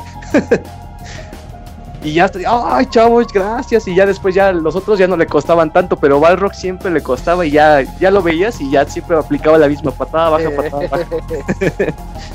ah, qué padre. Eh, luego dice, para que Robert no cancele la sección de saludos, les dejo un pequeño tributo. Dos códigos de Game Pass de tres meses cada uno para que los ocupen eh, para hacer reseñas o en su defecto los regalen a los Pix Escuchas. Pues los regalamos, ¿no, Robert? Después vemos cómo los tuiteamos. Sí, sí, sí. Yo creo que mañana se echan ahí por. Yo creo por Twitter. Uno por Twitter y uno por Face. Ah, me gusta la idea. Sí, ahí, ahí les vamos a estar regalando esos dos códigos. Ya Y después ya les sale. Crackdown esta semana. Ah, ¿a poco ya sale esta? Sí, ya. Terry Cruz, el juego. Sí, ya. ajá, sí. Terry Ahí va a estar en el Game Pass. Por Mm, Ah, quienes sí, quieren- Eso le da más valor a quienes no estos se quieren gastar 1200 pesos en el juego. Ya con Game Pass. Con. Game Pass de Sí. 100 varitos al También está mes. Tomb, Tomb Raider, ¿no? Llegó apenas. El Rise, sí, lo El pusieron. último. Ujú. Pues ahí ah, está, el Shadow, sí, pusieron el Shadow. No, el, el último sí. Sí. eh, vale mucho la pena esto. Y pues muchas gracias, Emanuel. Los vamos a estar Sí. regalando por ahí. el primer código sí funcionó. O sea que todo. Ah, no te Ah. quieren cambiar. no, no. Ya lo cambié. ¡Oh, Bueno, demonios! Uno más para regalar. Eh, dice, muchas gracias por su trabajo y dedicación, sobre todo porque no piden nada a cambio y lo hacen por amor al arte. Postdata 1, que Pixemoy me canta mañanitas. Mi cumpleaños fue el 7 de febrero. Son Las mañanitas que cantaban en tu cumpleaños. Oye, Moy, ¿no te sale la voz de Topollillo? No, ni de chiste. no. Practícala, ¿no? Porfa. No, no, ya tengo la voz muy grave, no me Mañana que sale. les Ya después de los 30 ya no salen esas voces. Solo Sí, ya no. Sí, ya no sale. La postdata 2 precisamente dice que Camuy me cante las mañanitas en versión remix de Chabelo con Topollillo. Ah, está muy, muy rudo. Tres voces al mismo tiempo y ya. Como de ya Yoshi. canto. Ah, bueno, ya se llevó un Yoshi, aunque sea. Eh, y postdata 3 dice: Robert, no canceles los saludos. Atentamente, Emanuel tarde, Castillo. Ya, es- ya empieza También, a ser dices- sueño. No manches, Robert, faltan como 12, así que vamos a seguirle. Sí, sí, sí, sí. Eh, a ver, Camps, por favor. Claro, Isaac, el siguiente correo es de Sergio González y dice así: Correo preventivo antiterrorismo. Buenas compañeros de Pixelania, aquí Sergio reportándose con motivo de la amenaza por terminar con la sección de saludos. Eh, con el inicio de un nuevo semestre he dejado de tener tiempo para escribir correos, pero ya que tengo las espadas, la espada de Damocles en las espaldas, pues es un buen momento para retomarlo. Por lo que quiero preguntarles, ¿cuál es el videojuego que mientras pasan los años le pierden cada vez más la magia de esa primera vuelta? Si no traga cosas de antemano, me despido enviándoles un saludo y que vive el regreso del podcast. Sergio fuera. Yo tengo uno. Cuando leí su correo a, ese rato que llegó, eh, el primero que me vino a la mente es Halo. El 1. Mm, sí, cierto. Como que- sí, hay juegos que te causan una muy primera, una, perdón, una muy buena primera impresión y ya si dejas que, que pase mucho tiempo y regresas y dices, chino, está chido. A mí me pasa lo- muy... Perdón, perdón, Camuy, eh, no, es que ya lo había dicho en otro podcast, Background Story. Ah, sí, el de Play One. No me cansé de decir que ese me gustó muchísimo la primera vez que lo jugué y ahorita no lo puedo jugar. Es que en su momento era un juego muy ambicioso de Square Enix, muy ah, cinematográfico, la narrativa. Y, y pues estaba en el... No, Square Enix, bueno, Squaresoft en aquel entonces. Squaresoft. Dato curioso, técnicamente es una cuasi no secuela al Final Fantasy Tactics porque ocurre en el mismo universo. Ah, sí, No, sí, sí. qué loco. O sea, o sea no, no lo ha dicho Cierto, de cierto. manera oficial, pero hablaron con Pero tú lo sabes. Y, y dijo sí, de hecho ocurre en el mismo bla bla bla y de hecho uno de los personajes es, él dice que es el, el mismo, o sea, no es secuela, Ah. pero ahí, el, Ok, ok. Sí, se, se desarrolla en el mismo mundo de, de Tactics. Sí, y ese juego, eh, yo me acuerdo cuando, cuando lo vi, por, bueno, su lanzamiento, dije, no, se ve bien impresionante y todo, pero sí veías como, ay, pues como que ahí el Play no aguantaba los modelos poligonales medio pixeleados, ¿no? Pero ahorita si lo, si lo juegas es de verde, sí se ve bien feo. Está bien feo. A mí me pasa con Just for Gemini, o sea, en 64, a mí me encantó Ah. el juego. Y Era, era de shooter, con, con- eh, con secuencias este, cinemáticas, como que era un proyecto ambicioso de, de Rare en ese entonces. Y pues yo la, me la pasé muy, muy, muy bien. Pero no he querido retomarlo porque si digo, ching, se me hace que va a estar súper horrible. Y mucha Mejor gente, no. ajá, y mucha gente que ha tenido oportunidad se queja mucho de los controles. ¿Sabes qué, "No, Camuy? Yo ¿Qué va Jet? Force Gemini lo intenté como cinco veces, güey. Neta, No. no, Pero en su no, no, tiempo no, o recientemente. No, no, no, en su tiempo, güey. No, nunca pudiste. No, o sea, yo lo pri- pasaba el primer nivel, llegaba al segundo y. Ay, no, ¿Neto? mejor no. No, neta, güey. Y de morro, que cuando es uno menos mamón, Sí, sí, neta, sí. neta, nunca pude con ese juego, güey. Ahí muere, decías. Sí, Órale. feo No, que está el. Sí, sí, ahorita de seguro lo retomo y dije, no, está de la verga. Pero bueno, yo me quiero quedar con ese buen recuerdo, pero siento que sí, si vuelvo, ya no va a ser. Por ahí Donkey Kong 64, a lo mejor es el mío. ¿Cuál? Donkey Kong 64. Donkey Kong. Ay, también. Puede ser. Puede ser. El- Es que casi todos los de 64 en su tiempo dijimos, oh, se ve sí, bien padre. pero Y ahorita Sí. ya no. No envejecieron bien. Y también algunos de Play 1. O sea, yo creo que los juegos de 3D, sí. Sí, Eh, los primeros. De 64, Saturn, PlayStation, sí, los regresas y dices, no mames, se ven horribles. Y los de 2D, pues bueno, sí se, man- se mantienen, aguantan el paso del tiempo, pero son poquitos los de 3D. O sea, imagínate volver Final Fantasy 7. No. No, ya, no, pues es que no se ve, ya no se ve, ya no luce bien el juego. Todavía Final Fantasy 8 o 9 están como de, en esa línea, delgada línea de que ah, más o menos se ven decentes, pero yo creo que sí, sí, ya no el bueno es el. Tactics. Hoy El cumpleaños. El. ¿Cuál Ah, cumpleaños? Final El Fantasy 7, 8. No, el 8, ¿no? Se lanzó. Sí, hoy cumple el 8. Ah, sí. cumpleaños, es cierto, ¿En el 8, Japón? sí, es cierto. Qué rápido. Pues ahí están. Y es todo de este, de Sergio, por parte de Sergio González. Va. Eh, ¿Tú, Moy, tienes ahí un correo que, que nos leas? En el spam y eso. Ah, espérame, es lo que estoy checando. No los Eh, tienes Antonio Bueno, Siempre, bueno. siempre lee el más reciente, el Moy. Ajá, ya el primero que caiga, ya. Y se pierde el orden. Pero vas, Moy, dale, ese está bueno. No, no, no, digo, ya dijeron que no. Ya, No. checo. Órale, que no tenemos. Eric Olvera. Tampoco esto lo. Ya lee, lee el de Sal, entonces. Antonio, bueno, güey, como sea.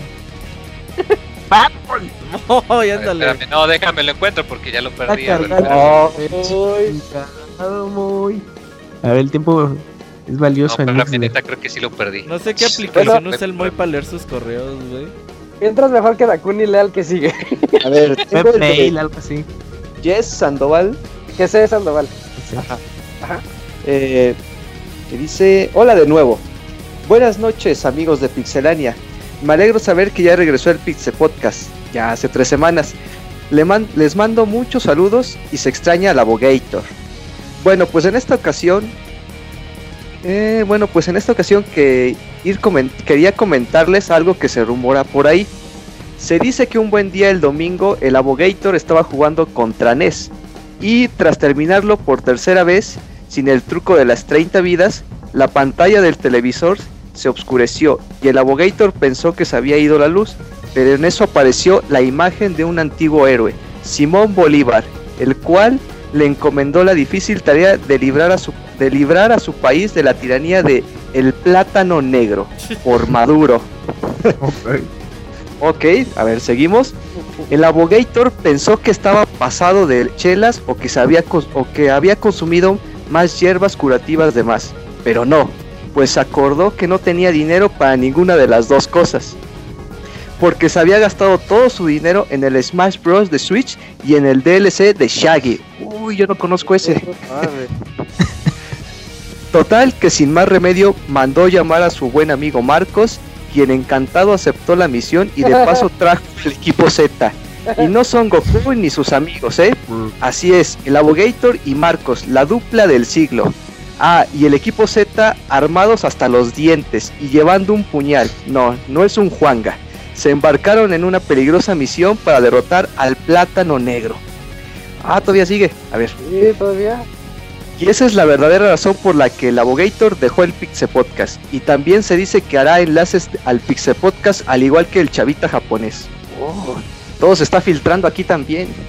El chavito A chaparro. ver. Eh, Pasando a otra cosa, para mí que Nintendo dejó probar el juego de Mario Kart Tour a ciertas personas a modo de prueba, a modo de prueba, pero no les gustó o les pareció muy sencillo. De ahí que, hay, que hayan decidido mejorarlo. Y por cierto, juegos tipo Mario Kart hay muchos en la Play Store, pero para mí los mejores son el Chavo Kart y el Sonic All Stars. Y bueno, bueno, ya para despedirme, díganle al pandita japonés que nos cuente qué tan común es el karoshi, muerte por exceso de trabajo en Japón. Nos vemos y que tengan una excelente noche de descanso, Pix amigos. Saludos y bye. Pues ahí le preguntaremos después al, al panda, pero ya he platicado de ese tema.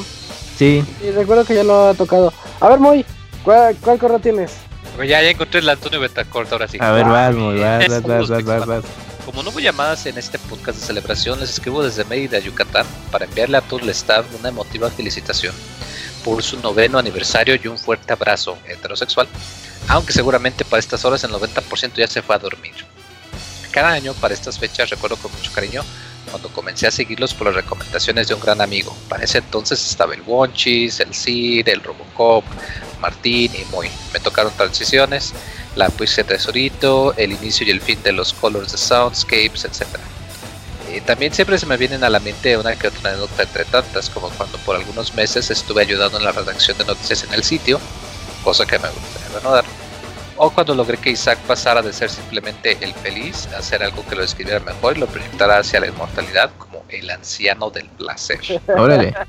Es, es verdad. En, en fin, no podía dejar pasar la oportunidad de enviarles la mejor de las vibras y mis mejores deseos para este gran proyecto que han consolidado a través de los años. Y espero con ansias el día que se decidan hacer el Pixel hacia el sur de la República Mexicana para conocerlos en persona. Nos estamos escuchando. Larga vida a Pixelania. Me da miedo preguntar, Isaac. ¿Ya, ¿Ya has dicho de dónde salió eso del ansiado del placer o, o- o es eh, acá restringido, no apto para menores de edad? No, lo, lo, lo que pasa es que era el, el anciano del saber. Y llega Betancourt y nada más puso en el chat de Bixler. que- no me acuerdo qué comentario hice de esos de esos candentes y dice, ah, es que ese es el, el anciano del placer y ya me gustó tanto el nick que me lo quedé. Pero sí se lo debo a Antonio. Pues bueno, al menos ya, ya no ya no fue algo algo prohibido y perturbador al menos, qué bueno. No, no, para nada. yo, yo tengo aquí el siguiente correo de Juan, Juan Rojas. Dice, hola, muy buenas noches tengan y mejor las pasen. Aquí pasando a saludarlos. Es la primera vez que envío mensaje y hace un año que escucho su podcast. Quiero desempolvar un rato mi Play 1 y recordar viejos tiempos. ¿Qué juegos me recomiendan? Pues Vagrant Uh, Story. ¿no? En- Envíenme un como amigo. Como amigo. Saludos desde Querétaro. Pues juegos de Play 1 hay muchos. Yo recomiendo siempre eh, Metal Gear Solid 1.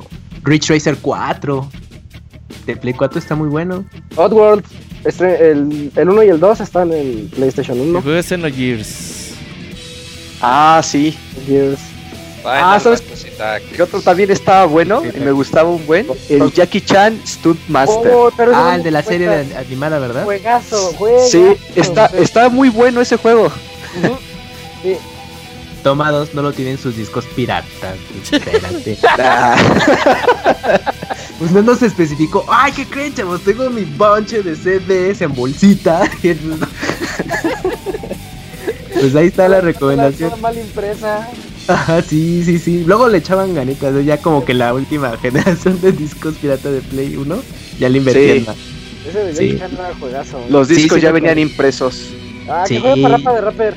Ah, claro, para Rapa para de de Rapper fue demasiado bonito. Ujú. Chamber Lamy. Ahí hay muchos. Castlevania y todo. Sí, Uy, sí, Symphony. Symphony. Sí, ese va a ser clásico de. PlayStation. Eh, Cam, ¿tienes el correo que sigue, por favor? Sí, de Brian Vargas. Eh, Brian Vargas nos escribió. Muy buenas a todos los amigos de La Palanca. Aquí su fanático sudamericano número uno con un nuevo correo. Para que no cierren la sección de correos. Ante la inminente salida de Jump Force, ¿cuál es el personaje que más les llama la atención? Menciónenlo, aunque les valga ríate el juego. A mí personalmente me hypea Yugi Muto. Verlo frente a Frieza o Seiya de Pegaso es un muy emotivo. Bueno, eso es todo amiguitos. Los quiere en su cama el Ryan. Postdata 1. Kamui, haz un review o unboxing del PlayStation Mini ya que la adquiriste. Postdata 2. No, ya hay reseña del PlayStation Mini, ¿no? No, ahí No. estoy esperando. Ivanovich dijo que. Mm, Uy, despeñadero, bueno. Sí, sí, sí. yo ya me Eh, acabé dos juegos ahí. Uf, se en corto, si lo consigues en menos de lo que cuesta en dólares, pues ah, lánzate. Pues dato 2, Robert, ¿dónde puedo encontrar los cursos que estás preparando? Ya lo subí, están en Vinlania. Hay que buscar en YouTube Vinlania, ahí están 29 videos que acabo de subir. Todos bien Ya, mira. chingadazo como serie de Netflix. Pinche Robert, hubiera esperado así semana a semana. y No, no, güey, es que son videos bien No cortitos. supo vender de- la idea. De 5 y 8 minutos, imagínate esperar Ah, una semana para un video de 5 minutos. Ah, no. pero uno al día, uno al día estaría chido. Sí, Robert, No, no, es que es- desesperado. El chiste es que los vean. En maratón, Sí, sí, sí. toma 2 es de una hora todos los videos. No, no, bueno, o sea, cinco toda la colección. Esos son Una hora, una hora de Robert rascándose nada más. Ándale, sí. Ayer, el domingo salí a comer y dejé el pinche la capturadora corriendo y sí, era una hora de, Ah. De nada, güey. ya, cabrón. anécdota de cuando jugamos Metroid Prime Federation Force, Sí, Robert nos dijo. "Eh, ahorita regreso, voy a voy a dejar el carro al taller mecánico y nunca regresó. No, es que me cayó visita, güey, la visita no se iba, güey, así de, Robert. ya tío, pues lléguele, ¿no? ya que no dicho, se "Ya, iba, tío". Sí. Bueno, posdata 3, Moy, el meme viviente de AMLO, ¿me puedes mandar un ay mamachita? Ay, mamachita. Pixelania, 9 años de puro placer. Eso es todo. Pues, rápidamente, algún personaje que ubiquen del Jump Force. Oye, los de Full Metal Alchemist. Uy, pero a lo mejor ese llega como ¿Ese va a ser DLC? No, Es ay, no, pero ese no es de, de la ¿Eso no es Shonen Jump? Es No, que yo soy de los que les vale, que él mencionó ahí en el correo, dice, aunque les valga. Pero yo me acuerdo que Yojin me ¿Tú dijo. pides que a Goku en Smash? Goku en Smash. No, pues ese me da igual. ¿Cuál ibas a mencionar, Isaac, de, con Yujin? sí, Yojin me dijo que iba a salir Full Metal, entonces le creí. No le- bueno, ¿Sabes a mí es- cuál me da? A, a mí me da mucha curiosidad. Este. Loto, el de Final Fantasy. ¿Eh? Digo, perdón, el de Dragon Quest 3. Ah, Ah, ah, Que ya ven que salió una adaptación en Jump. sale Fly, Sí. sale Fly. Fly, ajá. Ah, perdón, Fly, perdón, perdón. Se llama Dai en. Japón. Bueno, no, bueno, sí. Sí, Bueno, sí, sí. Aquí lo Sí, pero acá le conocimos como Loto, ¿verdad? No, Fly. No, Light. Fly. Pero bueno, sí hay adaptaciones. No, es el Pero Moy le, Moy le dice Loto, ya. No, no, Pero el de la marca del dragón es Fly. No sé si Sí Ajá. hay está. adaptaciones de, algunos juegos de Dragon Quest, los primeritos, en manga. Pero yo, yo creo que muy el que más eh, se conoce y que no es una adaptación del juego tal cual es el de Dragon Quest, las aventuras de Fly. Que, que sí sigue, es como una continuación de los eh, eventos que ocurrieron en Dragon Quest 3, pero es como de, bueno, después de todo lo que pasó en el juego, en algún lugar muy, muy, muy remoto de ese mundo, pues está Play y tiene su aventura. Nada más es como la, la relación que hay. Pero bueno, Me yo parece sí... que de hecho se llama Dai. con Sí. Dai, Ah, exacto. O sea, me da curiosidad No, porque acuérdense que están los rumores de que iba a salir un personaje de Dragon Quest para el Pues sí. Smash. Entonces eso haría que Ah, ya, esta bueno, serie pues. esté Mm. en dos juegos de crossovers para plataformas distintas, lo cual está muy interesante. Está. Fortune Street, ¿no? Sí, que es combinación y Dragon. Bueno, entonces Kenshiro, nomás por el tuyo estás. Y sí, porque él es el tatarabuelito de todos los shonen, el Kenshiro. Le, le Ah, debemos De mucho a todos él. los shones. Sí, Robert, sí. Pues eso te entendí. No, es que no sé Sí, Robert. japonés, Moye. Explícame. Sí, Robert. Bueno, pues ahí está. El correo de Brian Vargas. Perfecto, muchas gracias, Brian. Eh, yo tengo el siguiente correo de Josafat Pérez. Dice, ¿qué onda, Pixebanda? Desde que iniciaron este año quise enviarles un correo, pero siempre lo olvidaba a la mera hora. Pero finalmente les escribo. Es un gusto tenerlos de vuelta, aunque se fue Martín y el abogado. Es bueno que haya, que haya nuevos integrantes. Durante su periodo de vacaciones, que pareció muy largo, escuché casi todos los baúles de los pixeles, como suelo hacerlo cada vez que se van de vacaciones y esto me hizo extrañar este tipo de programas. Ojalá algún día les sea posible volver a hacer uno que otro episodio de estos. Sí, todavía no, No. mueren, ¿eh? Ya murió, No, ya. no, no, no. no. Ya murió. es, es más padre cuando les das esperanzas. Sí, ya va a salir un día de estos. Eh, Llevo como dos años queriendo Ajá, hacer pues. un videojuego. Ajá. Llevo como dos años queriendo hacer un videojuego y ya me he propuesto empezarlo. Si continúo bien mi desarrollo, ¿podrían probarlo? Siempre caen bien las críticas. Si no es albur, ansioso- sí. Mm, Bueno. Eh, espero ansioso los cursos de programación de Robert. Ya Me van a caer de muy buena ayuda. Ya están ahí arriba, Bitlania en YouTube. Eh, en fin, muchas, muchas gracias por seguir manteniendo Pixelania y los podcasts. Siempre los escucharé y apoyaré sus proyectos. Un saludo a todo el staff y a los oyentes. Les deseo muy buen inicio de semana a todos. Muchas eh, gracias. Y pues, pues sí, ¿no? Claro que sí, po- podemos ahí echarle un ojo al, al juego. Eh, Yo siempre quise utilizar RPG Maker. Lo intenté varias veces. Ay, es que sí para está medio hacer mi celdita, güey. Sí, está... Está, Está muy, muy el, denso. el juego No está muy, más. es que le, le falta, no le meten mucho tutorial, tienes que meter tallo, o sea, hicieron una serie de tutoriales que están muy buenos, pero los subieron a YouTube, entonces el 100 juego, juego adentro no tiene tutorial, o sea, nomás te avienta, llórale, ahí como Ajá. Sí, Sí, bueno, Entonces si eres de picarle te cuesta, pero, pero, sí está muy... pues te estoy hablando de 2004, 2005, güey. Ah, bueno, es que también Uh. ese no estaba tan bien, Entonces yo creo que. no, no era tan más- amigable el interfaz, ya está pedo, mucho ¿no? más sencillo. Sí, sí, claro, ya está mucho. Va, voy a ver, ¿tienes otro mail? Ah, déjame veo, a ver, espérame. Chimo. Es que ya cerré la aplicación, amigos. Y Juan Aldebarán, Dale. Pero hola, ¿qué es Pixelaños? Pues quiero felicitarlos por su noveno aniversario. ¡Wow! Ya estamos viejos. Eh, quiero reconocer su dedicación y tiempo, ya sean reseñas y podcast y el sitio, por el tiempo invertido de corazón y por el puro gusto de hacerlo. Definitivamente nueve años es un tiempo considerable. Gracias por mantenernos al día en cuanto a noticias, rumores atinados y también, ¿por qué no?, rumores desatinados. Buenas ofertas y buenas recomendaciones. Es un gusto escucharlos cada semana. Nos alegra nuestros días, ya sea en el trabajo o en los trayectos. Ustedes son los causantes de que parezcamos locos ante los ojos de los que nos rodean por soltar las carcajadas por sus ocurrencias. Ah, la verdad no tengo más palabras para expresar lo importante que es contar con su trabajo en nuestras vidas. O al menos en mi vida, ya que son muchos años de estarlos escuchando. Esto cada vez que alguien se despide del equipo. Martín, sé que después te volveremos a escuchar. Ja, ja, ja. Saludos a Martín. Y ya que se han ganado mi cariño y mi respeto. Por cierto, bienvenido, Dakuni. Eh, Robert, que no quieres utilizar el Patreon, tus razones tendrás, pero si algún día necesitas o necesitan algo, cuenten con mi apoyo. Les mando un fuerte abrazo y les deseo mucho éxito. Posdata. Eh, ah, me gustaría que les preguntaran a sus escuchas que no son mexicanos si en verdad entienden todas las cosas que dicen, ya sean frases que para nosotros como mexicanos son comunes, y hasta las frases en doble sentido sería interesante saber su opinión. En realidad entenderán todo lo que se comenta en los podcasts.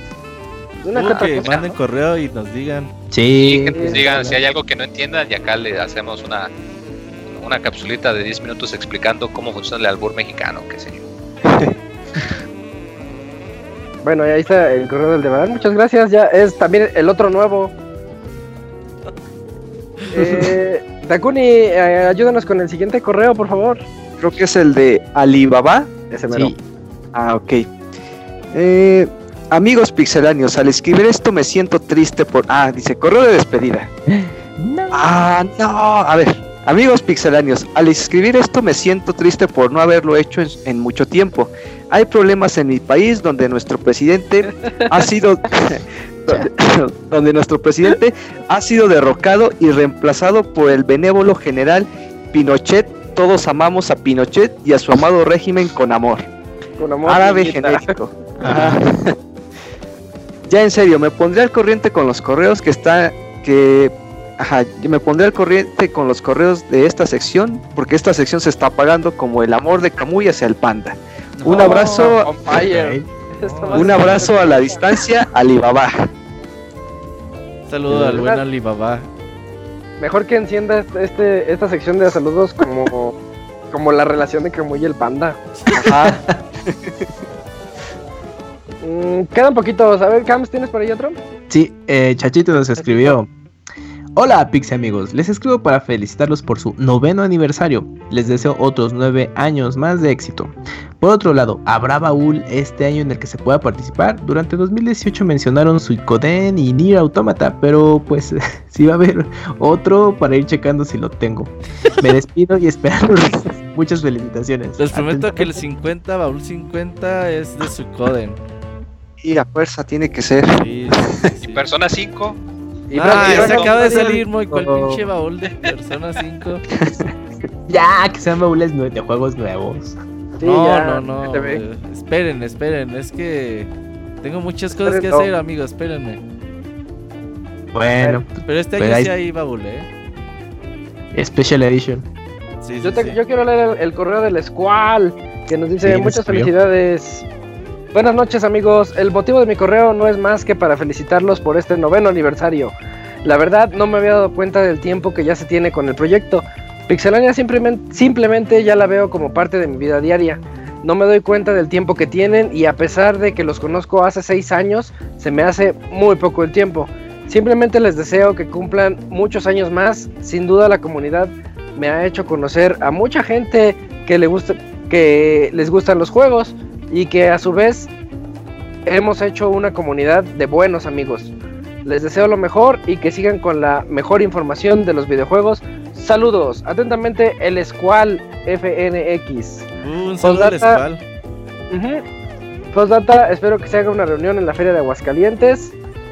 Y pues nos, nos presume que sabe francés, enviado desde el iPhone en francés. Ah, ay, güey. Qué elegancia la de Francis. De elegancia. Oh, hola la, señor francés. Ay, sí. Eh, oh, creo que ya acabaron o todavía hay más, no sé. No, Creo que son todos. todos. Sí, ¿verdad? Llegaron bastantes. sí. Ay, qué bueno, ya. Bueno, esperamos sus correos para el siguiente podcast en podcast.pixelania.com y pues eh, Facebook, Cams. Sí, Isaac, nos llegaron dos mensajes rápidamente. Eh, Gaby ya de- a ah, cancelar Facebook. Ya, sáquense. para que escriban ahí. No, Bueno, cuando haya promociones, ahí sí están atentos. bueno, Gaby nos escribe. Buenas noches, señores. Uno, un saludo especial al Pixe Derechairo, o sea, Moy. Dos, feliz noveno aniversario. ¿A dónde mandó el pastel? Tres, no mandé mensaje el otro lunes porque no sabía que Don Robert los explotaba. Cuatro, ¿para cuándo los, eh, ¿para cuándo los videos? ¿Cómo, cómo saltar en Smash? Cinco, Didier lo está ¿qué les... Ah, pues ahí está. uf. Cinco, ¿qué les gusta más, los chilaquiles rojos o verdes? Rojos. Ojos. A ver. 6. Que tengan un excelente inicio de semana. Eso fue Ah, todo. El segundo mensaje y último es de Ma- Mario Gregorio Sánchez y solo nos mandó saludos pixelanios. Que tengan buena noche. Y ya, fueron todos. Ah, pues, Ok. con- con ese, con ese saludo es, es buen momento para despedirnos. Pero no hay anuncios parroquiales, Robert. Solo la Evo Japón. Vas a Sí. estar ahí haciendo los streamings. Vas a estar ahí con la gente. Sí, sí, sí, ahí estamos madrugando el viernes, bueno, jueves desde jueves en la noche, madrugada del viernes, viernes en la noche, madrugada del sábado y sábado en la noche, madrugada del sábado del domingo, güey. Ahí vas a estar. Rayos. Va a estar intenso este pedo, pero bueno, se va a poner bueno. Ahí vamos a estar eh, compartiendo el Evo y. Iba a hacer torneo de Smash esta semana, pero con el Evo dije, no, mejor no. Uy, no. Mejor para la otra semana ya tenemos torneo de Smash, prepárense. Y se va a poner bueno. Ay, excelente. Bueno, pues ahí estuvieron los anuncios parroquiales de esta semana. Y pues en este podcast estuvimos aquí eh, acompañándolos el Robert, Dakuni, el Camps, el Moy, Eugene, el Panda, si tuvo chance de estar aquí con nosotros. Y bueno, yo que soy Isaac, en el podcast número 368. Nos vemos en el 369 la siguiente semana. Adiós a todos. Nos a vemos. todos, nos bye vemos. bye. Nos vemos. Mátale. Ya,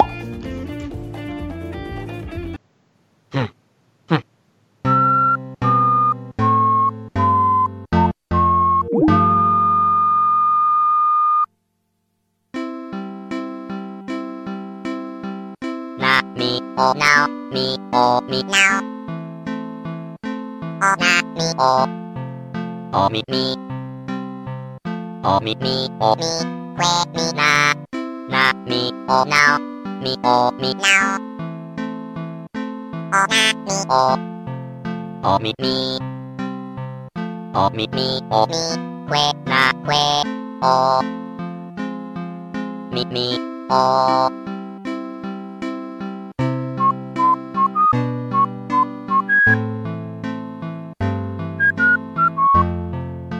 Así llega a su fin el Pixe Podcast. Los esperamos la próxima semana con un nuevo programa. Búsquenos en iTunes como Pixelania y descarguen este podcast. Muchas gracias y hasta la próxima.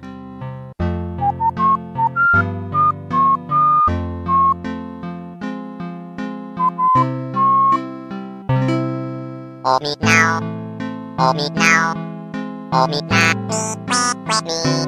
now, o mi na mi que que mi que now que. O